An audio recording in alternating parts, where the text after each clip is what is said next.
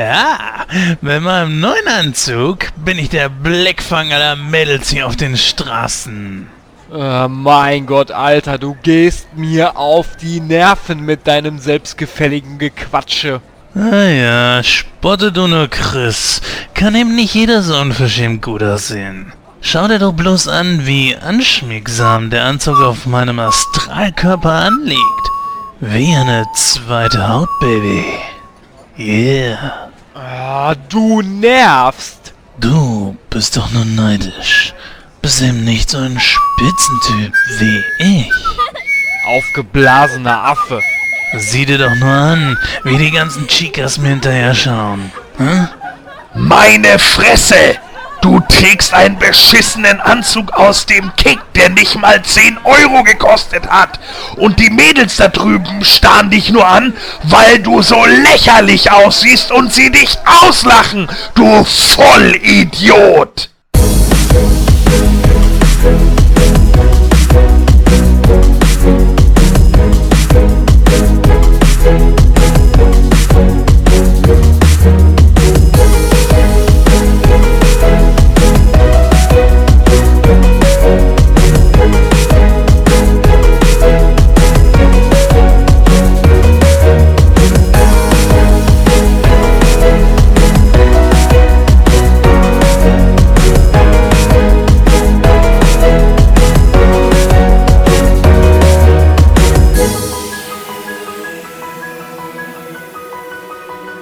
Herzlich willkommen zu der 78. Ausgabe von Nightcrow. Mein Name ist Christoph und ich begrüße ganz recht herzlich an meiner Seite den spinnigen Jens Hallöchen.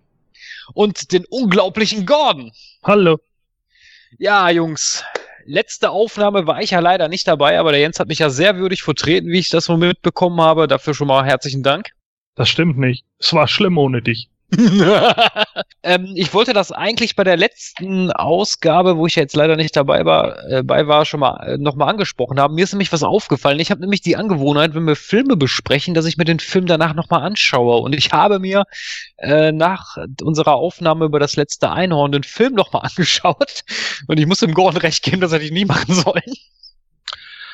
Ich hab's dir gesagt, Mann. Ja. Ähm, allerdings wird er auf zwei Sachen nicht eingegangen, ist es mir eingefallen. Und deswegen stelle ich mal die Frage hier in die Runde. Wieso ist ein Rabe wie ein Schreibtisch? Ach, war das von dem Schmetterling am Anfang? Nee, sagt der Rug. Das ist Das, das, ist ja zu Schmendrick. genau, nee, so. Schmendrick, Schmendrick beauftragt ihn damit. Hier, löst das mal. genau, richtig. Habt ihr dafür eine Lösung? Ich jetzt nicht. Nein. Ja, Ich glaube, das sollte auch unlösbar sein, damit er schön beschäftigt ist. Ja, und die zweite Sache, die mir aufgefallen ist, ist, euch- ist euch eigentlich aufgefallen, dass der Rabe den äh, Mami Fortuna da auf dem Kopf die ganze Zeit hat, äh, nachdem sie von der Harpie gekillt wird, dass dieser Rabe die ganze Zeit die verfolgt? Die Harpie jetzt, oder? Nein, nein, der Rabe. Der Rabe verfolgt die dann die ganze Zeit, auf die ganze Reise lang. ähm, nee. Ist mir nicht aufgefallen. Tja, musst du auch nochmal gucken, Jens, aber nein, mach's nicht. Mach's nicht. Du, ich habe den Film in Vorbereitung auf die Sendung natürlich gesehen und ich, ich finde jetzt nicht, dass er bei mir in meiner Gunst so extrem, ich sag mal, gesunken ist. Ich halte ihn immer noch für einen guten Film, so oder so. Natürlich ist die Nostalgie weg, klar, ne? das, das darf man nicht vergessen. Und äh, wie alt war ich damals, als ich den das erste Mal gesehen habe? Und als kleiner Stöppen, da nimmst du so einen Film einfach ganz anders wahr, weil er ja auch wirklich sehr düster ist.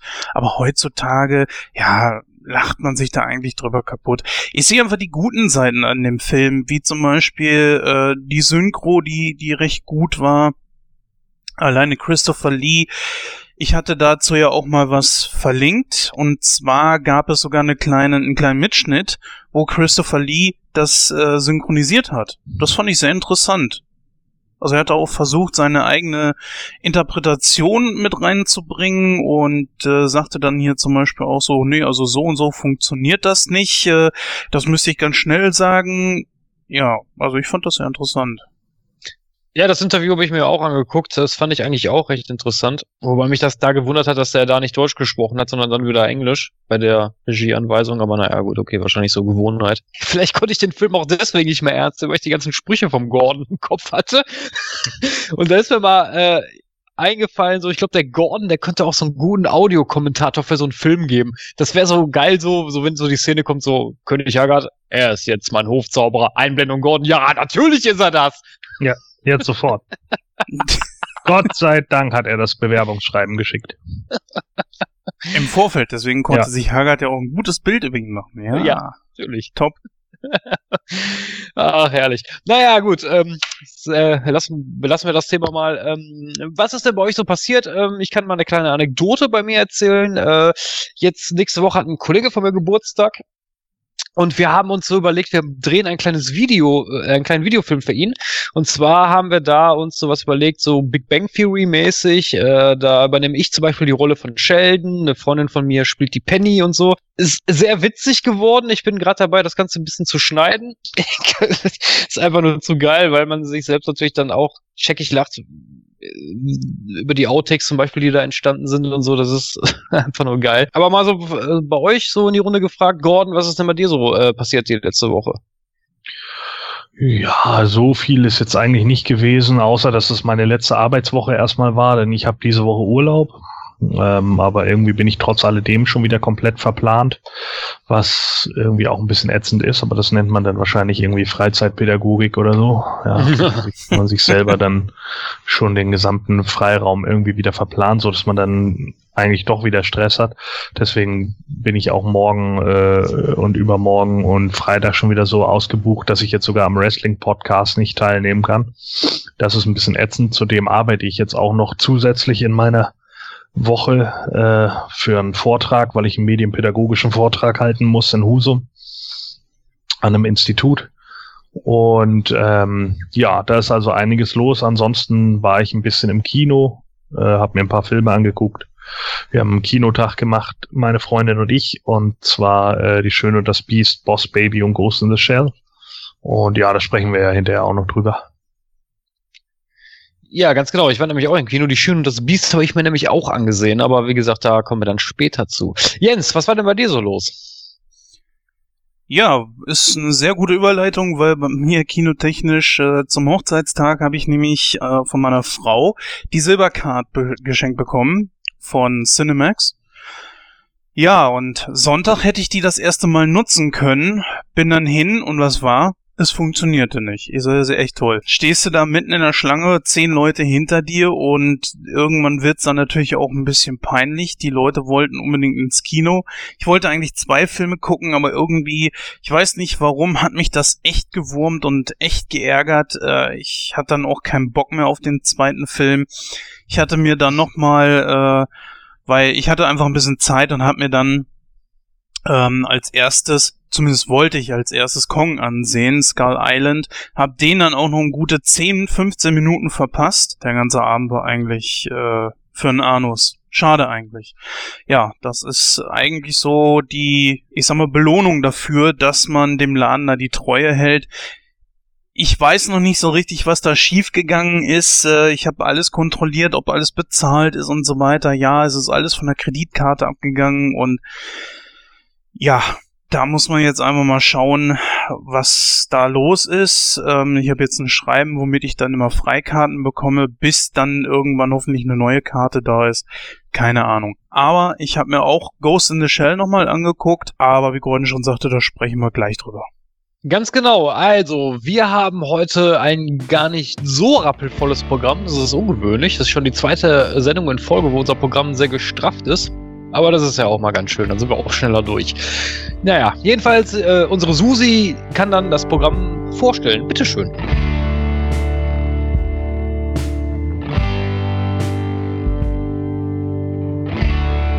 In der 78. Ausgabe schauen Christoph Jens und Gordon auf die aktuelle Kinolandschaft. Sei es nun Die Schöne und das Biest, Boss Baby oder Ghost in the Shell, die drei nehmen die Filme ganz genau unter die Lupe. Weiter geht es mit dem Hauptthema, wo sich das Team dem dritten Teil von Spider-Man widmet. Damit schließt Nightcrow mal wieder eine weitere Filmreihe ab.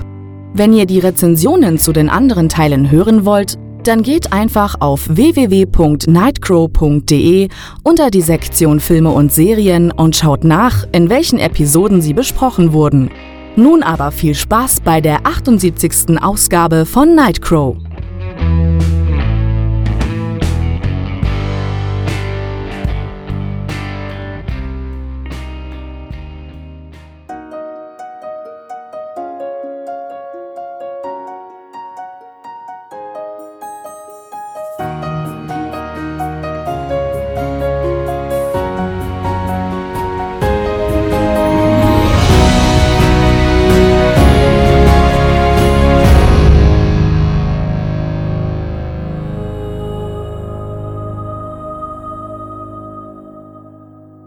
Ja, vielen herzlichen Dank, Susi. Und dann kommen wir direkt zu unserem ersten Thema für den heutigen Abend. Und zwar ist das Kino aktuell. Ja, dann kommen wir doch direkt mal zu einem Film, den wir alle drei im Kino gesehen haben. Und zwar Die Schöne und das Biest. Und da geht doch mal direkt meine Frage an den Jens. Äh, Jens, magst du uns mal ganz kurz erklären, worum es da überhaupt geht in diesem Film? Wir haben die Schöne und die bekommt es mit einem Biest zu tun aufgrund dessen, dass ihr Vater wohl verzaubert ist und äh, ich glaube, ich gebe das auch nicht so hundertprozentig wieder, aber na egal. Auf jeden Fall ähm, geht sie dann in dieses Schloss und versucht ihren Vater entsprechend zu retten. Das kann sie eigentlich nur schaffen, indem sie das dort lebende Biest eigentlich, glaube ich, war das richtig glücklich macht oder so. Äh, auf jeden Fall handelt es sich bei diesem Biest um einen verzauberten Prinzen. Wie könnte es auch anders sein? Ja, obwohl sie das Biest schon abschreckend findet, verlieben sich die beiden doch ineinander. Und er kann sich nur zurückverwandeln, indem er die wahre Liebe findet. Ja, und das ist eigentlich so die Story des ganzen Filmes. Ganz genau, die Story unterscheidet sich natürlich nicht sonderlich groß im Vergleich zu dem Zeichentrickfilm. Ich denke mal, den Zeichentrickfilm wird jeder kennen, äh, äh, zumindest so aus unserem Jahrgang. Ähm, deswegen mal eine kurze Frage an den Gordon diesbezüglich. Sind dir da explizite Unterschiede zum Zeichentrick aufgefallen? Oh, ja, natürlich gibt's schon so ein paar äh, Unterschiede, aber ähm, ganz ehrlich, der Zeichentrick ist bei mir einfach zu lange her, als dass ich jetzt explizit Szenen daraus äh, nehmen könnte. Ich bin mir auch nicht mehr so sicher, ist die Geschichte mit dem Vater überhaupt so präsent gewesen im Zeichentrick? Ich war der Meinung, dass das irgendwie nicht ganz so tief war wie in dem jetzigen. Das siehst du vollkommen richtig. Also in dem Zeichentrickfilm ist es tatsächlich so, dass das mehr so oberflächlich behandelt wird. Mhm. Ähm, also ich meine, ich fand Kevin Klein gut in der Rolle, das hat schon irgendwie gepasst. Andererseits sitze ich aber auch momentan da und denke mir irgendwie, ja, okay, aber im Endeffekt ist es eigentlich auch der Film, den wir schon als Zeichentrick gesehen haben. Ne? Also Disney macht es sich da auch momentan denkbar einfach. Es sind im Endeffekt alles nur Remakes, nur mit realen Schauspielern jetzt. Es ist halt ein bisschen, ja, also klar funktioniert der Film irgendwie, aber ich glaube jetzt nicht, dass ich mir jetzt jeden Disney-Film nochmal in real angucken werde, äh, nur weil sie dann denken, yo, den können wir jetzt auch nochmal bringen. Ja, also wenn jetzt keine Ahnung, Aladdin oder so kommt, dann werde ich mich dafür, glaube ich, nicht jedes Mal wieder ins Kino setzen. Ich muss ganz ehrlich sagen, ähm, mir hat der Film im Grunde genommen gefallen. Also ich, äh, bei mir liegt der Zeichentrick jetzt auch ein bisschen näher. Ich kann mich jetzt auch nicht hundertprozentig an, an, an explizite Szenen erinnern, die jetzt unterschiedlich waren. Ähm, was ich allerdings mal gemacht habe, ich habe mir mal einen Vergleich angehört zu der Originalsynchro und zu der deutschen Synchro. Und jetzt kommt was, das sage ich selten. Das sage ich wirklich sehr, sehr selten. Aber ich muss wirklich sagen, ich finde die deutschen, den deutschen Gesang besser als den Originalgesang. Wie seht ihr das? Oh, das hätte ich jetzt umgedreht erwartet, denn äh, der allgemeine Tenor ist, und dem stimme ich auch ausnahmsweise zu, dass tatsächlich das Original besser ist. Die deutsche Synchro ist äh, nicht so toll beim Gesang. Also besonders beim, ich glaube, ersten oder zweiten Lied. Also ich, ich gebe dir recht, was die was, was das Synchron betrifft. Also es ist nicht hundertprozentig lippensynchron, das, da stimme ich dir zu. Ich finde das aber auch schwierig bei Gesang, muss ich ganz ehrlich sagen. Also dann müsste man den Text so sehr versch verschandeln, meiner Meinung nach, dass das überhaupt gar keinen Sinn mehr ergeben würde. Und der Text ist ja wirklich, ist ja derselbe Text wie aus dem Zeichentrickfilm oder aus dem Musical. Der wurde ja überhaupt nicht geändert. Das ist ja wirklich eins zu eins derselbe Text. Ähm, klar, von der Lippensynchronisation her mag das vielleicht nicht an einigen Stellen nicht so hundertprozentig passen. Da, da stimme ich auch zu. Ich finde aber trotzdem den Gesang an und für sich, also wenn, wenn du dir wirklich nur mal den Soundtrack anhörst, ohne jetzt die Bilder dazu, finde ich den deutschen Gesang besser als den Originalen. Ja gut, kann ich jetzt gerade nicht so beurteilen. Ähm, bei mir ist jetzt auch ein bisschen her, dass ich Schön und das Biest gesehen habe. Und gerade auch den Zeichentrickfilm, das ist schon ach, ein paar Jährchen her, dass ich den gesehen habe. Wir haben den hier auf Blu-ray. Vielleicht hätte ich mir den im Vorfeld nochmal angucken sollen. Ich habe es aber ehrlich gesagt nicht mehr geschafft. Aber ich glaube schon, dass der Zeichentrick auf jeden Fall da besser ist. Was das dort zumindest die deutsche Synchro betrifft. Aber ich gebe dir da recht, da lippensynchron drüber zu singen, also das halte ich für unglaublich schwer. Das habe ich ja auch bei meinen Interviews schon ein paar Mal gefragt und äh, ja, man sagte so, ja, so schwer ist es jetzt wohl scheinbar nicht. Aber ich kann mir vorstellen, dass es doch auch schon äh, schwieriger ist als der normale Synchron. Wie siehst du das, Gordon? Ähm, also die, die deutsche Synchro, findest du die gut in dem Film oder bist du auch so einer, der dann eher sagt, nee, ich bevorzuge lieber da den O-Ton? Ähm, ja, es kommt immer drauf an. Ich glaube, das ist von Song zu Song unterschiedlich. Es gibt, glaube ich, auch einige Songs, die funktionieren einfach im Englischen wahrscheinlich besser, weil sie dafür halt geschrieben sind. Ähm, ist halt ein bisschen problematisch in einigen Punkten. Wahrscheinlich einfach das Ganze auf äh, dann auch auf Deutsch umzutexten, so dass es auch ein Stück weit Sinn macht. Ähm, Lippensynchron war da eigentlich fast gar nichts. Also das ist das ist uns auch sehr aufgefallen. Das fällt beim Zeichentrick natürlich nicht so auf, weil das halt einfach ge gezeichnete Charaktere sind. Aber ähm, bei bei der jetzigen Sache, also vor allen Dingen als Bell durch das Dorf läuft, ja, äh, und, und die ganze Zeit irgendwie ja darüber singt, dass sie eigentlich weg müsste, da, da passt so vieles von ihrer, äh, manchmal singt sie und hat die, hat den Mund zu. Ja, also das, das sind schon so Sachen, wo ich dann irgendwie denke, puh, das ist, äh, ist ein bisschen schwierig, irgendwie da dann hinzugucken. Also da hat man immer das Gefühl, die Tonspur wäre verrückt, aber es ist sie ja nicht. Und ähm, ja, ansonsten, ich weiß nicht, ich glaube, die, die machen auf beiden Seiten ganz gute Arbeit, sowohl im Original als auch im, im Deutschen. Da sind ja mittlerweile auch viele Leute engagiert, die dann auch professionelle Sänger sind. Ich habe jetzt von dem äh, ich habe jetzt von dem Beauty and the Beast habe ich habe ich die englische Synchro nicht gehört. Ich glaube nicht, dass es dieselbe ist wie im Zeichentrick. Äh, das ist mit Sicherheit neu eingesungen worden. Deswegen nee, nee, ich meine, ich meine, ich meine den den Text von, von den Liedern. Das ist der gleiche. Ja, das, das mag sein, ja. Aber das kommt ja auch immer darauf an, ob du den gleichen Text singst, aber die Performance ist eine komplett andere. Und äh, da kann ich einfach kein Statement zu abgeben, weil ich da die US-Version nicht gehört habe. Also ich kann da einen ganz guten Vergleich äh, bringen von dem, ach, wie heißt der Handlanger vom Gaston nochmal? Der, äh, ah, wie hieß der nochmal? Ja, eine gute Frage. Weiß ich auch gerade nicht. Ja, ist auch egal. Auf jeden Fall im Zeichentrick wird er synchronisiert von äh, Santiago Zisma. Und äh, hier in dem Original, also den Realfilm hat er hat er einen anderen Sprecher. Ähm, da habe ich mir mal einen Vergleich angehört. Äh, klingt um Welten besser als das, was damals äh, Santiago Zisma in der Zeichentrickrolle äh, gesungen hat. Muss man einfach so sagen. Naja, es gibt ja noch einen kleinen, eine so, so eine kleine Sache, diese äh, homosexuellen Allegorie, glaube ich, war das, was so ein bisschen für Furore gesorgt hat. Äh, ich habe das nur am Rande irgendwo mitgekriegt.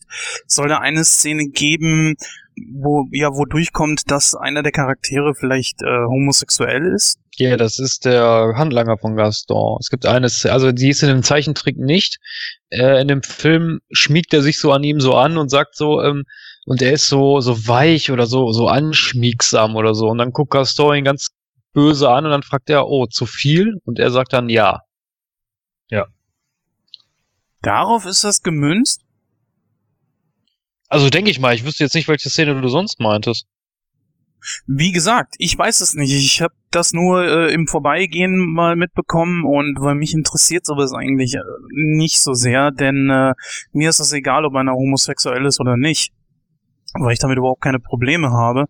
Äh, es hieß nur irgendwie, das hätte man unglaublich hochgepusht und hochgeschaukelt und naja, pff, keine Ahnung, weiß ich nicht. Naja, am Ende tanzt er ja auch mit einem anderen Mann. Ja, das stimmt. Aber pff, ach, ich weiß nicht, ey, äh, ist es nicht ein bisschen zu konstruiert irgendwo? Also ich sag mal, ich kann, äh, ich kann, wenn ich will, in alles irgendwo was rein interpretieren und es ist nie bestätigt worden, dass man da jetzt irgendwie tatsächlich ein Statement mit abgeben wollte. In, inwiefern denn ein Statement? Wer, wer hat denn gesagt, dass da ein Statement abgeliefert werden sollte? Du, ganz ehrlich, ich weiß es nicht. Äh, ich habe mich nur gefragt, also ich habe ganz ehrlich gesagt das im Radio gehört. Und als es dann hieß so, ja, diese Diskussion, bla und homosexuell. Und ich dachte, ja, hä? Wo denn? Ich, ich wusste es nicht. Ich, Wie also Ja, das Statement ist, dass man jetzt offiziell äh, einen Homosexuellen mit in dem Film hat oder was ist das soll das Statement sein? das musst du die Radiomoderatoren fragen. Also ich habe jetzt nur nachgesagt, was die gesagt haben und ehrlich gesagt, ich verstehe es auch nicht. Weil, äh, Punkt eins, es ist mir eigentlich relativ egal. Ich dachte nur, ich sprech's mal an. Punkt zwei ist natürlich auch so die Sache, äh, ob man da nicht tatsächlich ein bisschen zu viel rein interpretiert in etwas, was gar nicht da ist. Dass man etwas sieht, was überhaupt keinen keinen Wert hat oder so. Naja, dass er jetzt so eine äh, Verliebtheit an, an in Gaston hat, das, das ist mit Sicherheit so. Aber ähm, äh, ob man jetzt da irgendwie, keine Ahnung, dann äh, deutlich mehr daraus gemacht hat. Ich meine, klar, sicherlich hat man dann den Anklang, dass er da am Schluss eben mit einem anderen Kerl tanzt und so. Und das ist dann wahrscheinlich so ein bisschen Augenzwinkern dahin. Aber als Statement sehe ich das jetzt auch nicht. Le Fou, heißt der Le Fou? Ach, Le Fou, richtig, genau. Ja. Le Fou heißt er. Ja, also ich weiß nicht, also pff, Statement. Äh, ich, ich, selbst wenn der Charakter homosexuell sein sollte, denke ich mal, sollte das scheißegal sein. Also ich denke, bei der heutigen Zeit muss man über sowas überhaupt gar nicht diskutieren. Ähm, Denke ich auch. Aber weiß ich nicht. Also wenn du das im Radio gehört hast, äh, dann waren da wahrscheinlich wieder irgendwelche Vollspacken unterwegs. Keine Ahnung. Ja, die wahrscheinlich noch glauben, dass die Schwulen hinten im Bus sitzen müssen. ja, Mann, wahrscheinlich. So ein Schwachsinn. Also ja, ob LeFou nun schwul ist oder nicht, wen interessiert das? Ey, soll er machen, was er will. Ähm, ich finde nicht, dass da ein großartiges Statement jetzt irgendwie gesetzt wurde, aber das ist auch nicht die Aufgabe von Die Schöne und das Biest. Also pff, keine Ahnung. Es ist äh, für, er hätte, LeFou hätte genauso gut eine Frau sein können. Ja, es geht ja im Endeffekt darum, dass Gaston von von einem, einer Person angeschmachtet wird, die er halt die ganze Zeit mehr oder minder nur als menschliches Haustier hält, weil er das einfach braucht für sein Ego. Und du hast ja auch diese kleinen Mädels, die dann halt nebenan sitzen so und darum geht es da. Und dass er dann halt irgendwann sagt, ja okay, stimmt, ich brauche das eigentlich gar nicht. Ich glaube, das wird ihm ja auch irgendwann noch zwischenzeitlich gesagt, oder? Du hast doch sowas gar nicht nötig oder so. Irgendjemand Mhm, sagt das, glaube genau. ich, zu am Ende Genau. noch.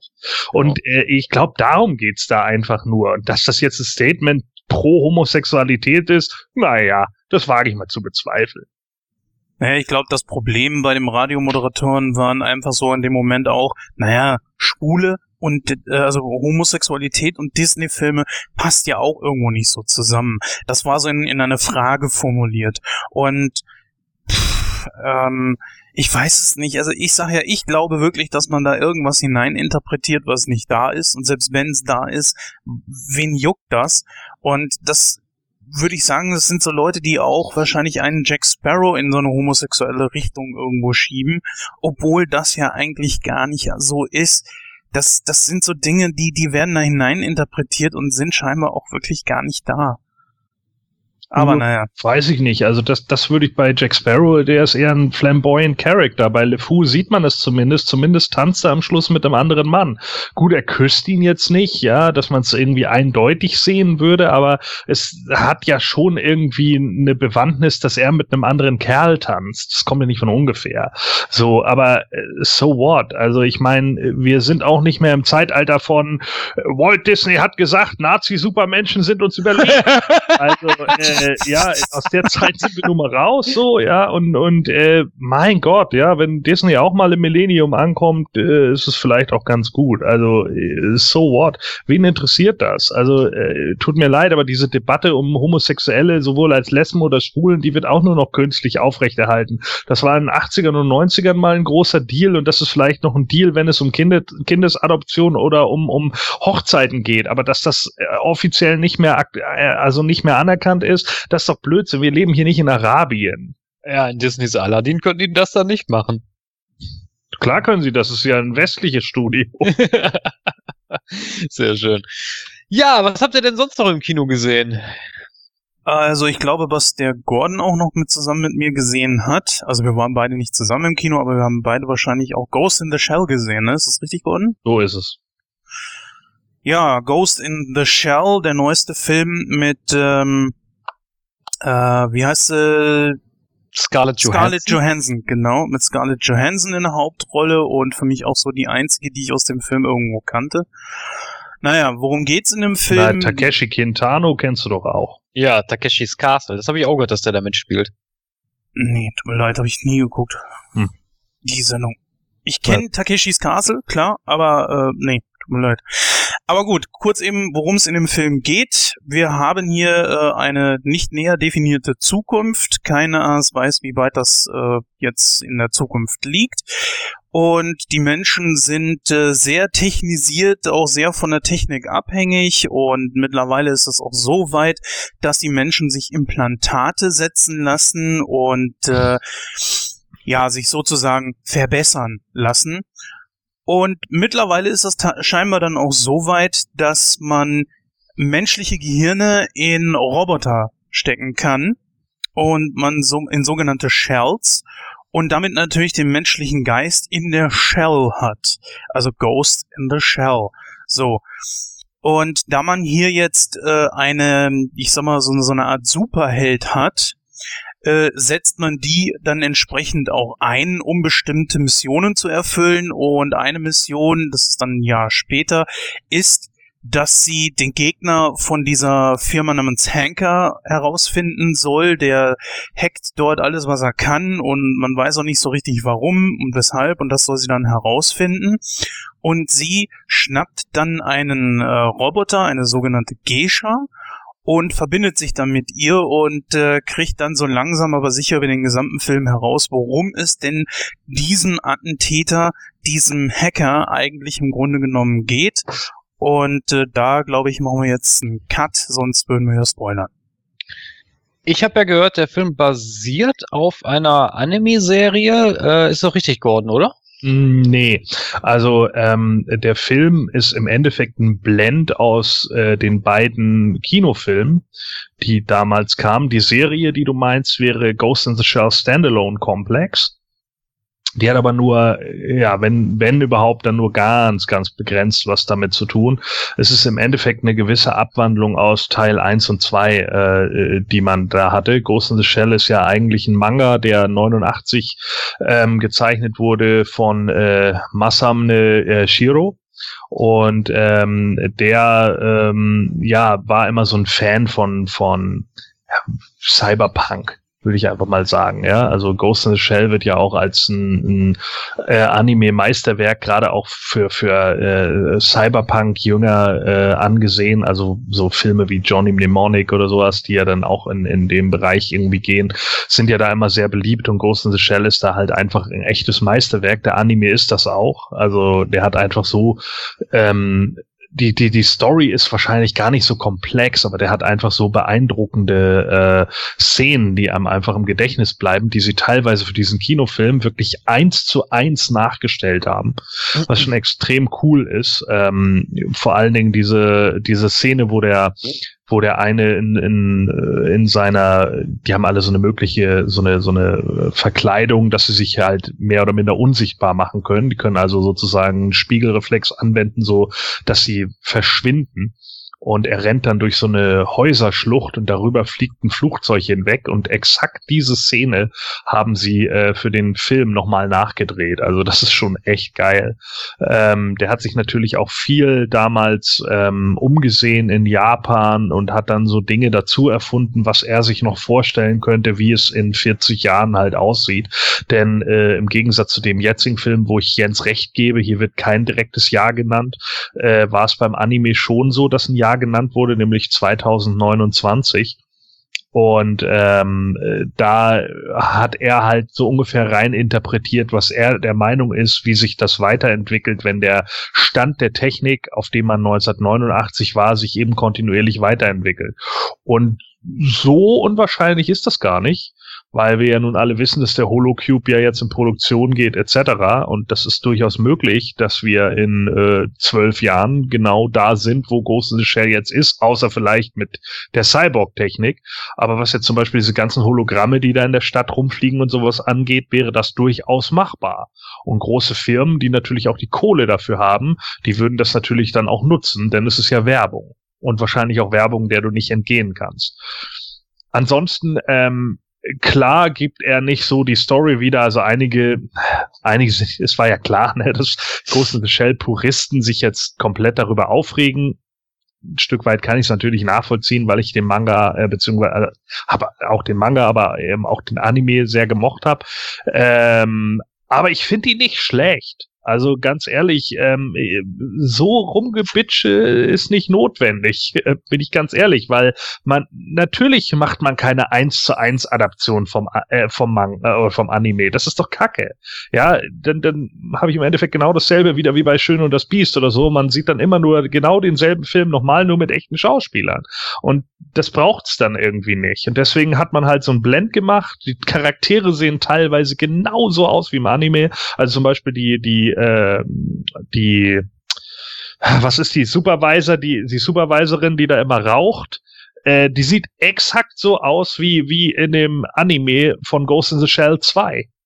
Und das, das, also ich weiß nicht, warum Leute da meckern. Das ist der Oberhammer. Also es ist wirklich eine, eine, eine gute Idee, gut umgesetzt. Die Charaktere sehen sehr ähnlich aus und ich finde nicht, dass es da viel zu meckern gibt. Außer vielleicht, dass die Konklusion ein bisschen, naja, ein bisschen langweilig ist, beziehungsweise sagen wir mal, ein bisschen offen bleibt, so dass man wahrscheinlich noch einen zweiten Film drehen kann.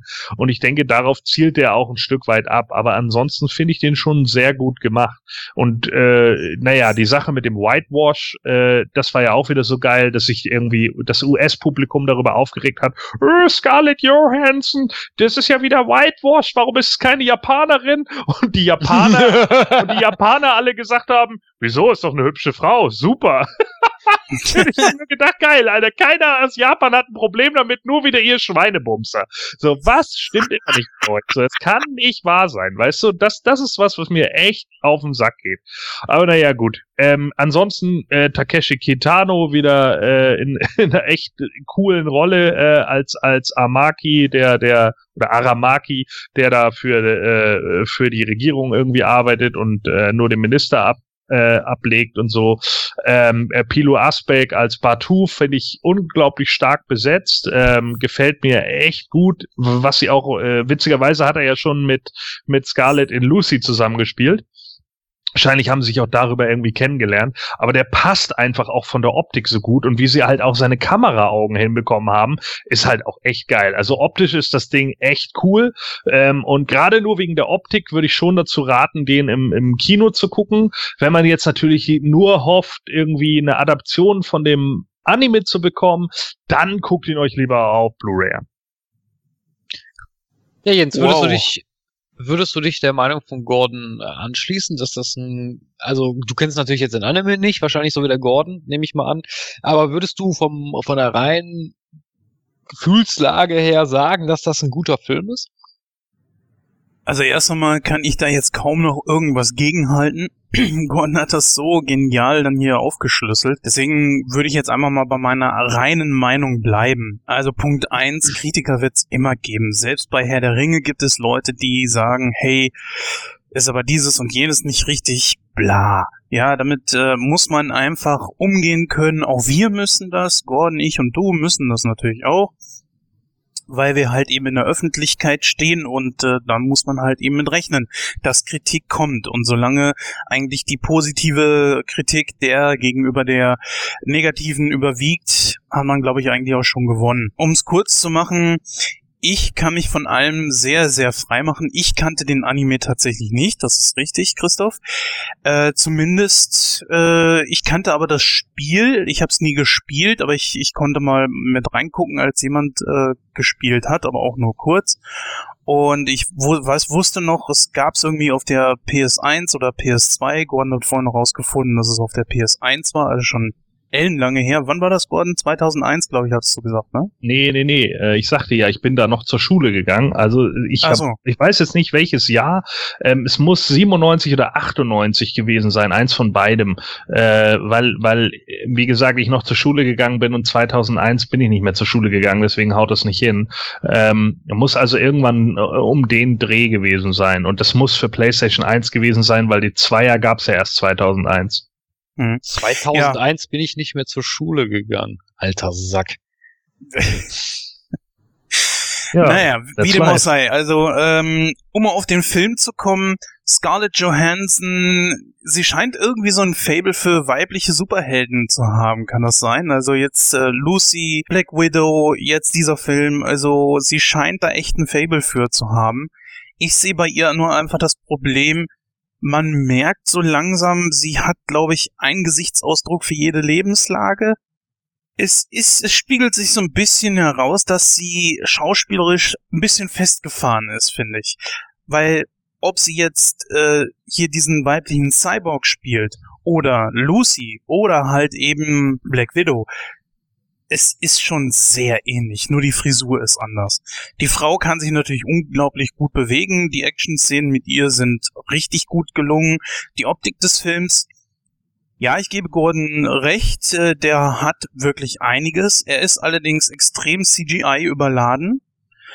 Die äh, Optik der Zukunft, die hier einem dargeboten wird, mag vielleicht Comic-konform gehen, ist mir aber auch ein bisschen zu drüber gewesen.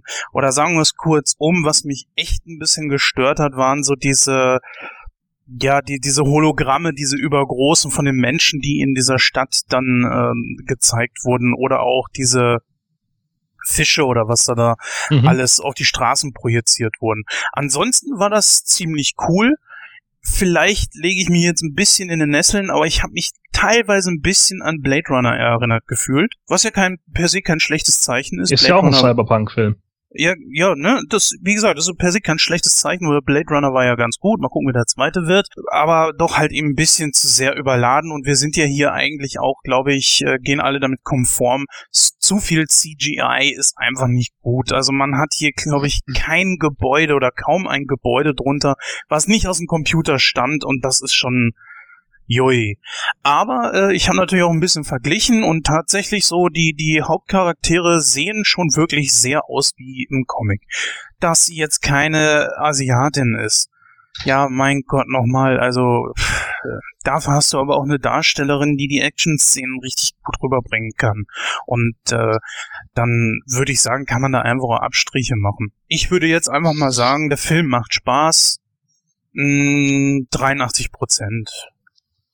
Ich glaube nicht, dass das wirklich drüber ist mit der mit der äh, Werbung. Ich meine, guck dir die, die Straßen in Japan, in den in Tokio oder so momentan mal an. Äh, du wirst unglaublich viele große Bildschirme sehen, die irgendwelche Werbespots bringen. Wenn der erste soweit ist, dass er Hologramme auf den m, auf dem Park oder auf den Bürgersteig werfen kann, dann wird er das auch tun. Das glaube ich auch, ja. Und nichts ungut, aber das ist ja nichts, was mir dann in dem Moment gefallen müsste. Also, ich sag mal, so völlig überlebensgroß, wie es in dem Film gemacht wurde, und das ist ja nur eine ganz kleine Kritik, das hat mir halt einfach nicht so zugesagt. Der Rest war eigentlich äh, ziemlich gut. Ja gut, die Story war ein bisschen vorhersehbar irgendwo. Ab einem bestimmten Zeitpunkt wusste ich dann, ja, hm, ist schon klar, in welche Richtung sich das entwickeln wird.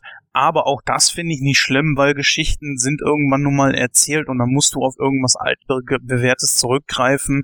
Das Rad lässt sich nun mal nicht neu erfinden, aber ansonsten macht der Film alles richtig, finde ich. Naja, im Anime war es ein bisschen anders, ne, von der Story her, deswegen. Mir Übrigens, wenn du Scarlett, wenn du Scarlett Johansson mal in anderen Rollen sehen willst, ähm, empfehle ich dir entweder Prestige oder äh, Lost in Translation. Die war in Lost in Translation mit dabei? Oh, Ja klar, sie ist die Kleine, die mit Bill Murray zusammen durch die durch die äh, Spielhallen zieht. ach du dickes Ei. Ja, da war Ja, die den- 19. Muss ich mir dann nochmal angucken. Ja, Ghost in the Shell ist ein Film, den ich mir auch noch ansehen werde. Allerdings äh, hat mich das erstmal so nicht ins Kino gezogen, weil ich bin jetzt nicht so so der Manga-Anime-Fan, aber äh, doch, ich mag natürlich auch Scarlett Johansson. Ich finde, das ist eine klasse Schauspielerin und äh, ich denke mal, ich werde mir den Film auch äh, bei Zeit mal ansehen. Ich habe mir sogar Lucy angeguckt, obwohl ich den Film scheiße fand. War nicht so toll, ne? nee, der war nicht so toll. Nein. Ich, Ja. Da gibt's noch einen, ich weiß jetzt gerade den Titel nicht, da spielt sie so einen Alien. Ähm, das war, glaube ich, auch ein B-Movie, wenn ich jetzt richtig in Erinnerung habe, und den fand ich extrem schlecht. Äh, weiß ich jetzt gerade nicht, welchen Film du meinst. Lucy war doch der, der darauf basiert, dass wir angeblich nur so und so viel Prozent unseres Gehirns Ja, genau. benutzen und wenn man äh, in mehrere Sphären kommt, dann ja, gut. Genau. Bei ihr hoffe ich einfach nur, dass irgendwann endlich ein Black Widow-Film kommt und ich hoffe, da ja jetzt äh, Captain Marvel kommt, ich glaube in zwei Jahren und jetzt in ein paar Monaten sogar schon äh, hier ähm, Wonder Woman, dass Marvel sich da echt jetzt langsam mal auf ein Hinterbeine setzt und da was macht, weil die Leute wollen einen Film mit ihr. Ja, wieso der- ist doch, äh, Marvel hat es doch auch gar nicht ange ausgeschlossen. Momentan wird er doch für 2020 äh, gerüchtet. Ja, aber es ist nichts bestätigt, das ist das Problem für mich. Äh, doch, ich meine schon. Nein, also nicht meines Wissens nach hat Marvel da nichts äh, bestätigt. Also sie haben es nicht ausgeschlossen, aber sie haben nichts bestätigt. Und weibliche Superhelden hatte ich jetzt gehört, sagten sie erstmal, naja, erstmal nicht. Naja, und dann kam die Ankündigung zu Nee, Captain sie haben Marvel. gesagt, wenn, Äh. wenn, wenn es, äh, wenn, sie haben, also Marvel hat in dem Interview gesagt, wenn danach verlangt wird und wir äh, genügend Leute haben, die, die, äh, die sie sehen wollen, dann wäre das äh, äh, geplant für 2020. Äh, un Untitled Marvel Black Widow Movie. Steht, glaube ich, sogar bei IMDb drin. Ich hoffe auch, dass es zwei Filme gibt. Einen über ihre Vergangenheit und irgendwann eine, wo sie äh, durch die Gegend streift und vielleicht Hulk sucht oder so. Das fände ich ziemlich cool. Ja, das wird ja jetzt schon aufgeklärt.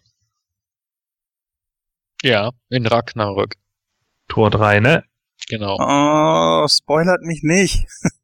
Ja, wieso spoilert dich nicht, Mann? Der, der, der Trailer läuft schon überall. Ich guck ihn ja extra nicht. Ich habe ihn verlinkt, aber ich habe nicht reingeguckt. Ja. Und ich versuche es auch echt zu vermeiden. Es ist schwierig, es ist echt schwierig, aber ich möchte den Film so gucken, ohne irgendwelche Spoiler, weil manchmal äh, es ist echt schwierig mit den Trailern, die so viel verraten mittlerweile. Naja, aber Ja. anderes Thema. Ja, dann gehen wir mal weiter in der Liste und zwar hat sich der Gordon noch einen Film im Kino angeschaut, richtig? Ja, genau. Äh, Melina und ich hatten ja einen Kinotag gemacht und der Tag fing dann tatsächlich mit Boss Baby an. Äh, das lag einfach darin begründet, dass nur noch irgendein anderer Scheißdreck lief. Äh, ich weiß auch nicht mehr was, äh, was mich so überhaupt nicht interessiert hat. Und da habe ich mir gedacht, naja, wir wollen drei Filme heute gucken.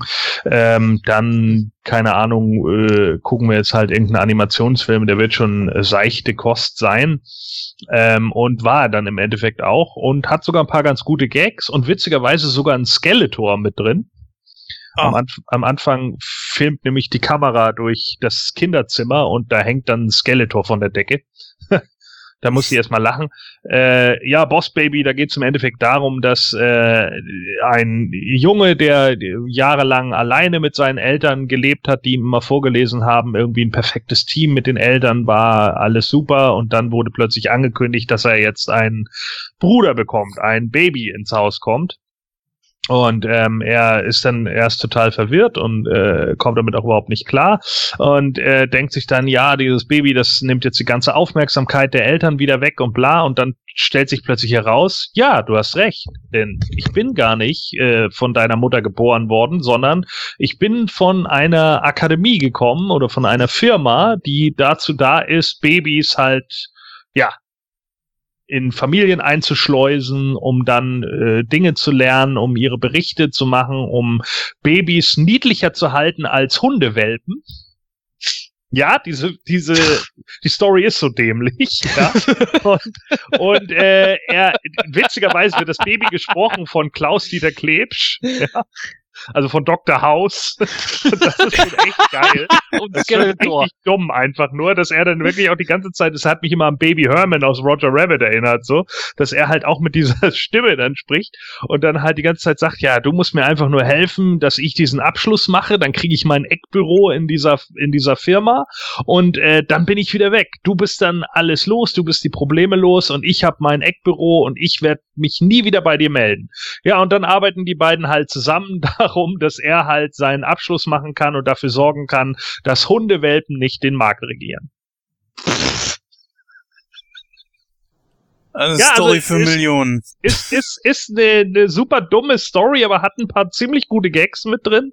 Ähm, auch viele Gags, die Kinder überhaupt nicht verstehen. Da sind auch Witze dabei, die, die du einfach nicht verstehst, wenn du nicht in den 80ern groß geworden bist. Ähm, wo ich auch schon wieder gedacht habe, Alter, das, das verstehen Kinder nicht. Aber genau dafür ist es auch gemacht. Ja, die Kinder lachen halt im Kino über den Slapstick und die Erwachsenen lachen halt über die Gags, die dann halt mit dem Mutter-Vater sein oder eben mit dem, äh, mit den Witzen aus den 80ern einhergehen.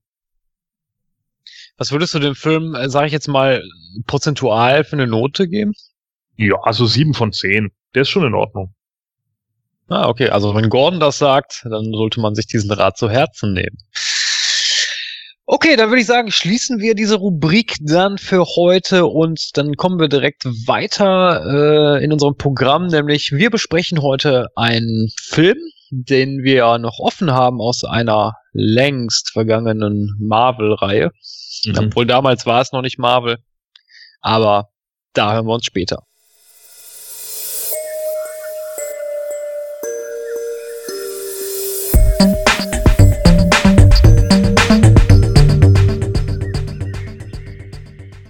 Ja, dann sind wir auch zurück aus der kurzen Überleitung und wir sprechen heute über Spider-Man 3. Den haben wir nämlich noch offen, also von dem alten Raimi-Film.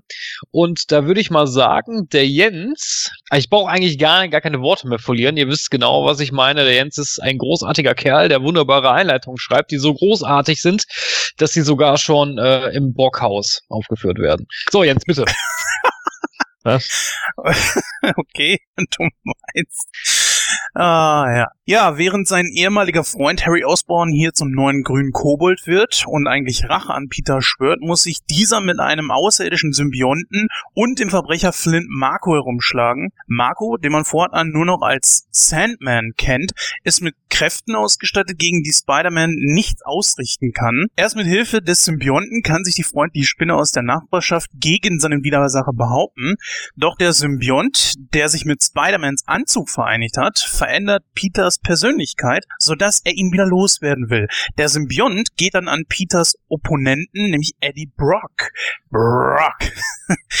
Welcher somit zu Venom wird. Ja, und als sich Venom dann auch noch mit dem Sandman zusammentut, bittet Peter seinen Freund Harry, ihm zu helfen, denn alleine kommt er nämlich gegen die beiden nicht an. Ja, dieser lehnt verständlicherweise erst ab, will ich dann aber doch ein und dann kämpft er Seite an Seite mit seinem langjährigen Freund gegen die beiden übermächtigen Widersacher. Genau, das Produktionsland war natürlich die gute alte USA. Erscheinung, Erscheinungsjahr des Films war 2007, Länge ist etwa 139 Minuten, freigegeben wurde er ab FSK 12 und Regie führte natürlich Sam Raimi. Ja, wen haben wir denn da alles in den Hauptrollen, Gordon? Ja, also äh, natürlich haben wir wieder Tobey Maguire als Peter Parker, Schrägstrich Spider-Man, äh, Kirsten Dunst als Mary Jane Watson, James Franco als Harry Osborn oder jetzt eben den neuen Goblin, äh, Green Goblin, wie auch immer, äh, Thomas Hayden Church als Flint Marco, aka den Sandman und Topper Grace als Eddie Brock der später dann Venom wird und ja, vielleicht noch Bryce äh, Dallas Howard als Gwen Stacy und ich möchte J.K. Simmons nochmal hervorheben als den grandiosen J. Jonah Jameson. Wunderbar, großartige Rolle. Dann würde ich mal sagen, in altgewohnter Manier beleuchten wir die Charaktere. Ich würde sagen, auf äh, den guten alten Peter Parker und äh, Mary Jane verzichten wir mal an der Stelle. Die haben wir schon ausführlich in unseren letzten Rezensionen besprochen. Deswegen würde ich sagen, fangen wir einfach mal an mit dem ersten Hauptschurken des Films. Das wäre nämlich der gute alte Sandman. Und äh, da würde ich direkt mal meine Frage an den Jens richten. Jens, wie würdest du denn den äh, guten alten Flint Merko ähm, charakterisieren? Punkt eins Mit Thomas Thomas Hayden Church hat man hier einen unglaublich gut gecasteten Charakter und Darsteller, denn er sieht ja wirklich sehr aus wie aus dem Comic, das muss man schon mal sagen. Das haben die bei dieser Reihe, dieser Spider-Man-Reihe wirklich drauf gehabt, dass sie Schauspieler casten konnten, die sehr nah an ihrem Original dran waren. Und auch dieses Mal war das dann in diesem Fall wieder so. Wie kann man ihn charakterisieren? Das ist eigentlich relativ einfach. Es ist ein gebrochener Mann, der aus dem Gefängnis ausgebrochen ist und eigentlich im Leben nicht mehr wirklich viel hat. Seine Frau hat ihn verlassen. Er hat eigentlich nur noch seine Tochter, die er allerdings nicht sehen darf, die aber auch krank ist. Und naja, wie man es in den USA natürlich kennt, hast du kein Geld und bist sterbenskrank, dann hast du möglicherweise ein großes Problem. Ja, und da will er dann jetzt irgendwie Kohle besorgen. Das möchte er natürlich in Form von Diebstählen machen. Ja gut, dass ihm da irgendwann Spider-Man zwischenkommt, ist ganz klar, aber noch bevor er auf Spider-Man trifft, äh, gerät er in so eine Art Experiment, was seine Zellen irgendwie neu ordnet oder umstrukturiert und er fortan ja aus Sandkörnern besteht. Also er kann auch irgendwie Sandkörner absorbieren, seine Größe verändern, seine Form verändern. Er scheint auch gesteigerte Körperkraft zu haben. Trotzdem ist er immer noch jemand, der ein Gewissen zu haben scheint. Er geht damit auch ein bisschen weg von den üblichen Charakteren, die wir sonst als Spider-Mans Gegner gesehen haben. Außer vielleicht Doc Ock, als er wieder so ein bisschen zu sich gefunden hat. Aber trotzdem, er bleibt kontinuierlich irgendwie jemand, der schon weiß, was er da tut. Er hat ein Ziel vor Augen und jegliches, was er eigentlich macht, das macht er nicht für sich. Also er, er ist eigentlich völlig selbstlos in dem, was er da tut und hat eigentlich nur seine, seine Tochter im Kopf. Was es allerdings ein bisschen schwierig macht, äh, wenn das okay ist, würde ich das gerne vorweggreifen, da wir den Charakter gerade so ein bisschen besprechen. Wäre das okay, Christoph? Äh, ja, natürlich, bitte. Okay.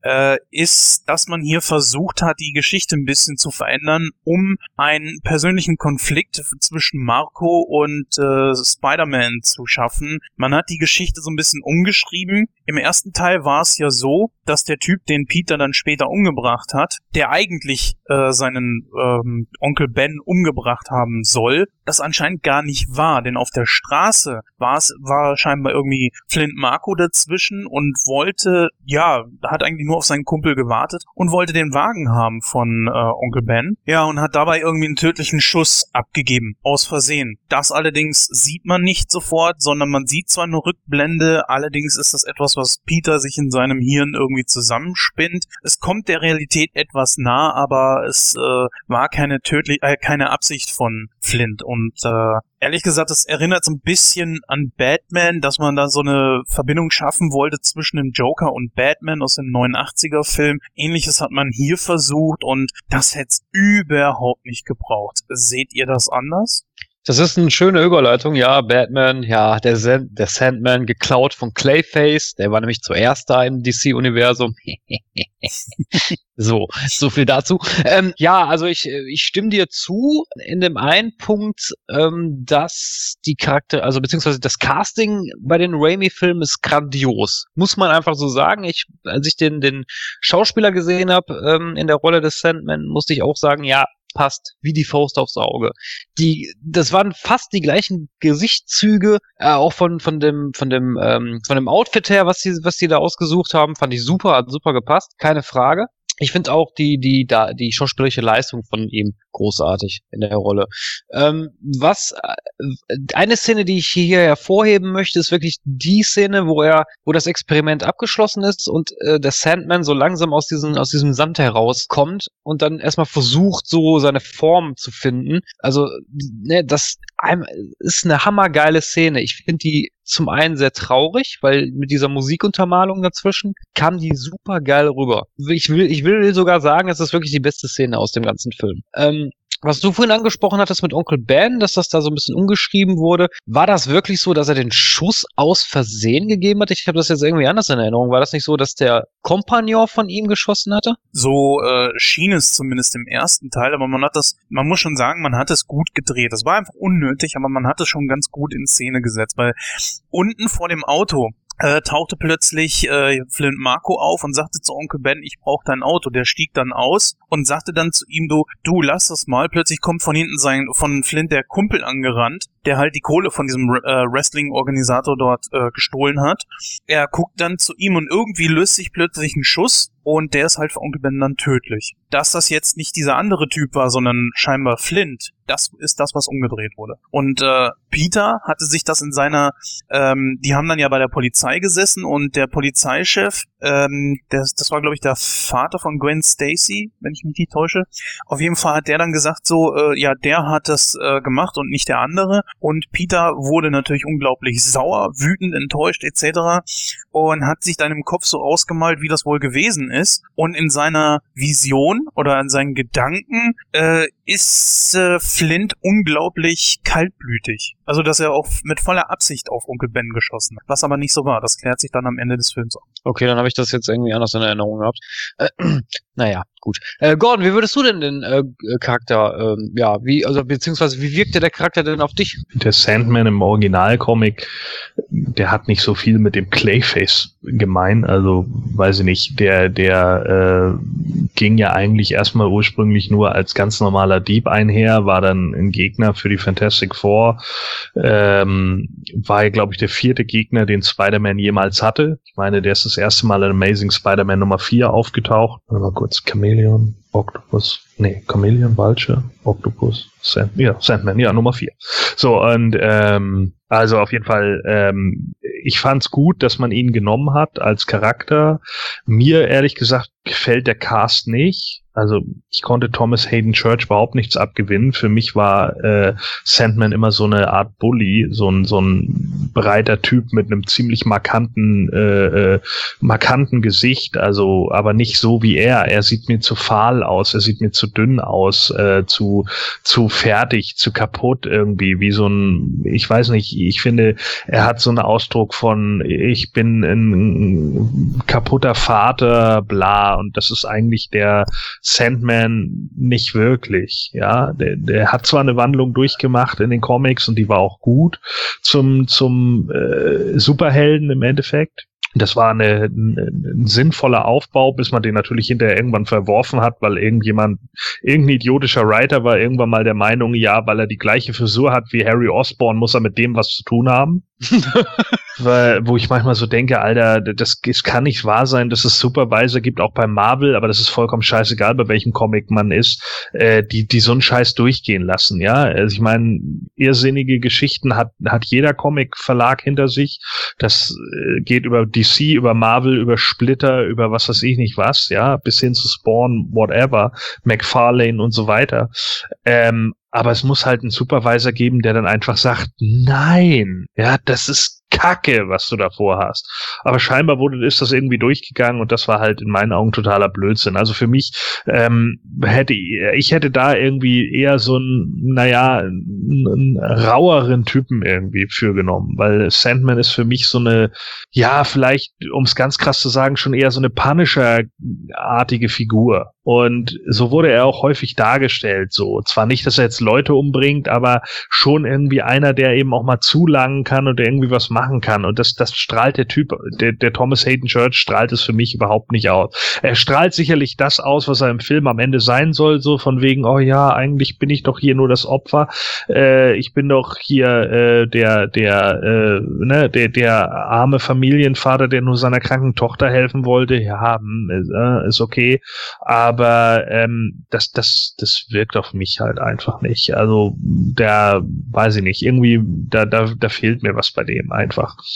Und ähm, ja, das ist mir äh, die, die Story, äh, die er dann da irgendwie hat, die verkommt halt auch einfach zu so einem Side-Joke, weil der Film zu viel will. Und äh, deswegen am Anfang, klar, hat man dann so seine Entstehungsgeschichte, wie er dann eben dazu wird, dass er dann seinen Körper zu Sand äh, äh machen kann und so weiter und so fort. Aber danach geht's halt so steil bergab, weil man Spideys äh, zweites Gesicht zeigen muss und den Konflikt über Harry äh, um, um seinen Vater.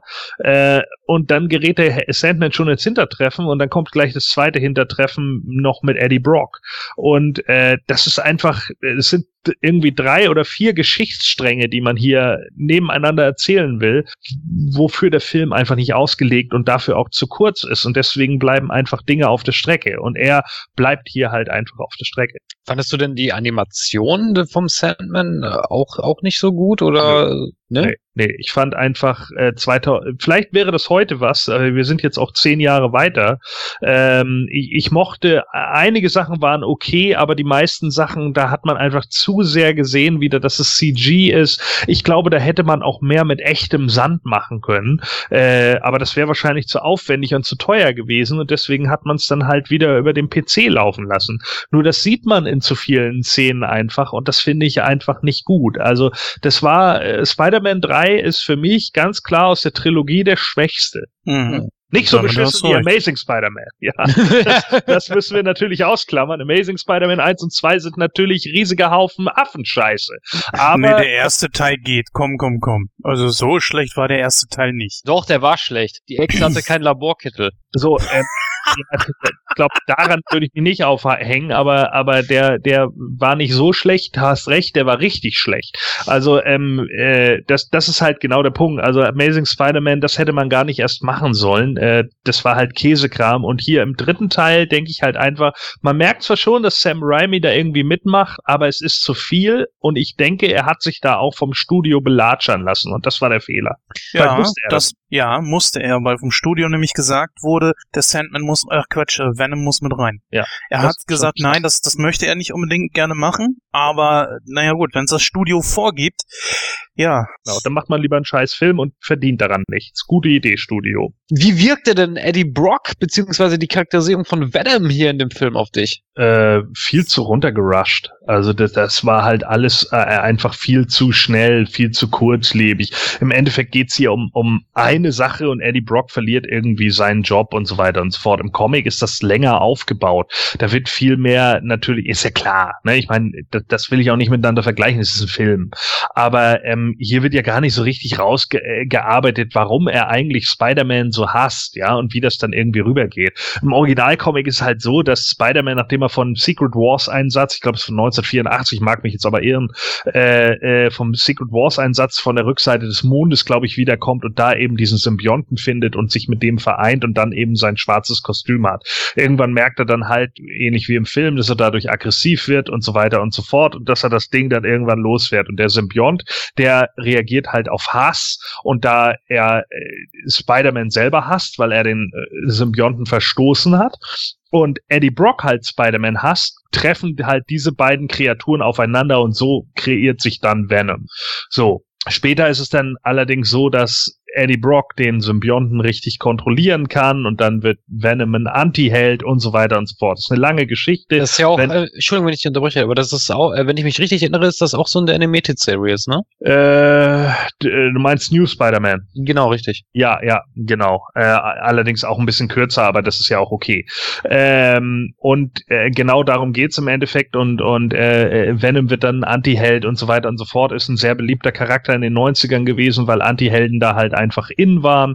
Das hat man in verschiedenen Bereichen in der Popkultur gesehen. Im Wrestling war es dann, was weiß ich, meinetwegen Stone Cold Steve Austin oder sowas, ja. Das sind dann halt so die Charaktere, die einfach da angesagt waren. Man wollte halt keine Clean Cuts mehr, ja. Deswegen waren eben solche Figuren wie, keine Ahnung, Captain America und Superman in dem Zeitraum halt einfach auch eher out und sind halt in eine andere Schiene gegangen. Und ähm, das war halt genau der Punkt. Äh, für mich ist es hier einfach viel zu schnell. Diese Geschichte wird einfach nebenbei erzählt. Venom ist ein unfassbar beliebter Charakter bei bei äh, bei Marvel Universe.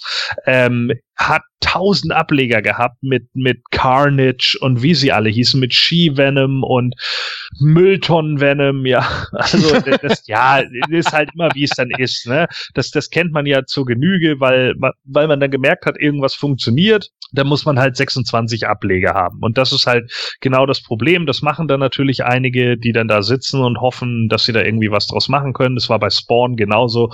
Und du wirst bestimmt auch ein, zwei Beispiele haben, wo das bei DC so war war, wahrscheinlich mit dem Green Lantern Corps oder so, Genau. wo man auch irgendwann mal gedacht hat, Mann, Jungs, okay, ne, jetzt langsam wird's ein bisschen albern.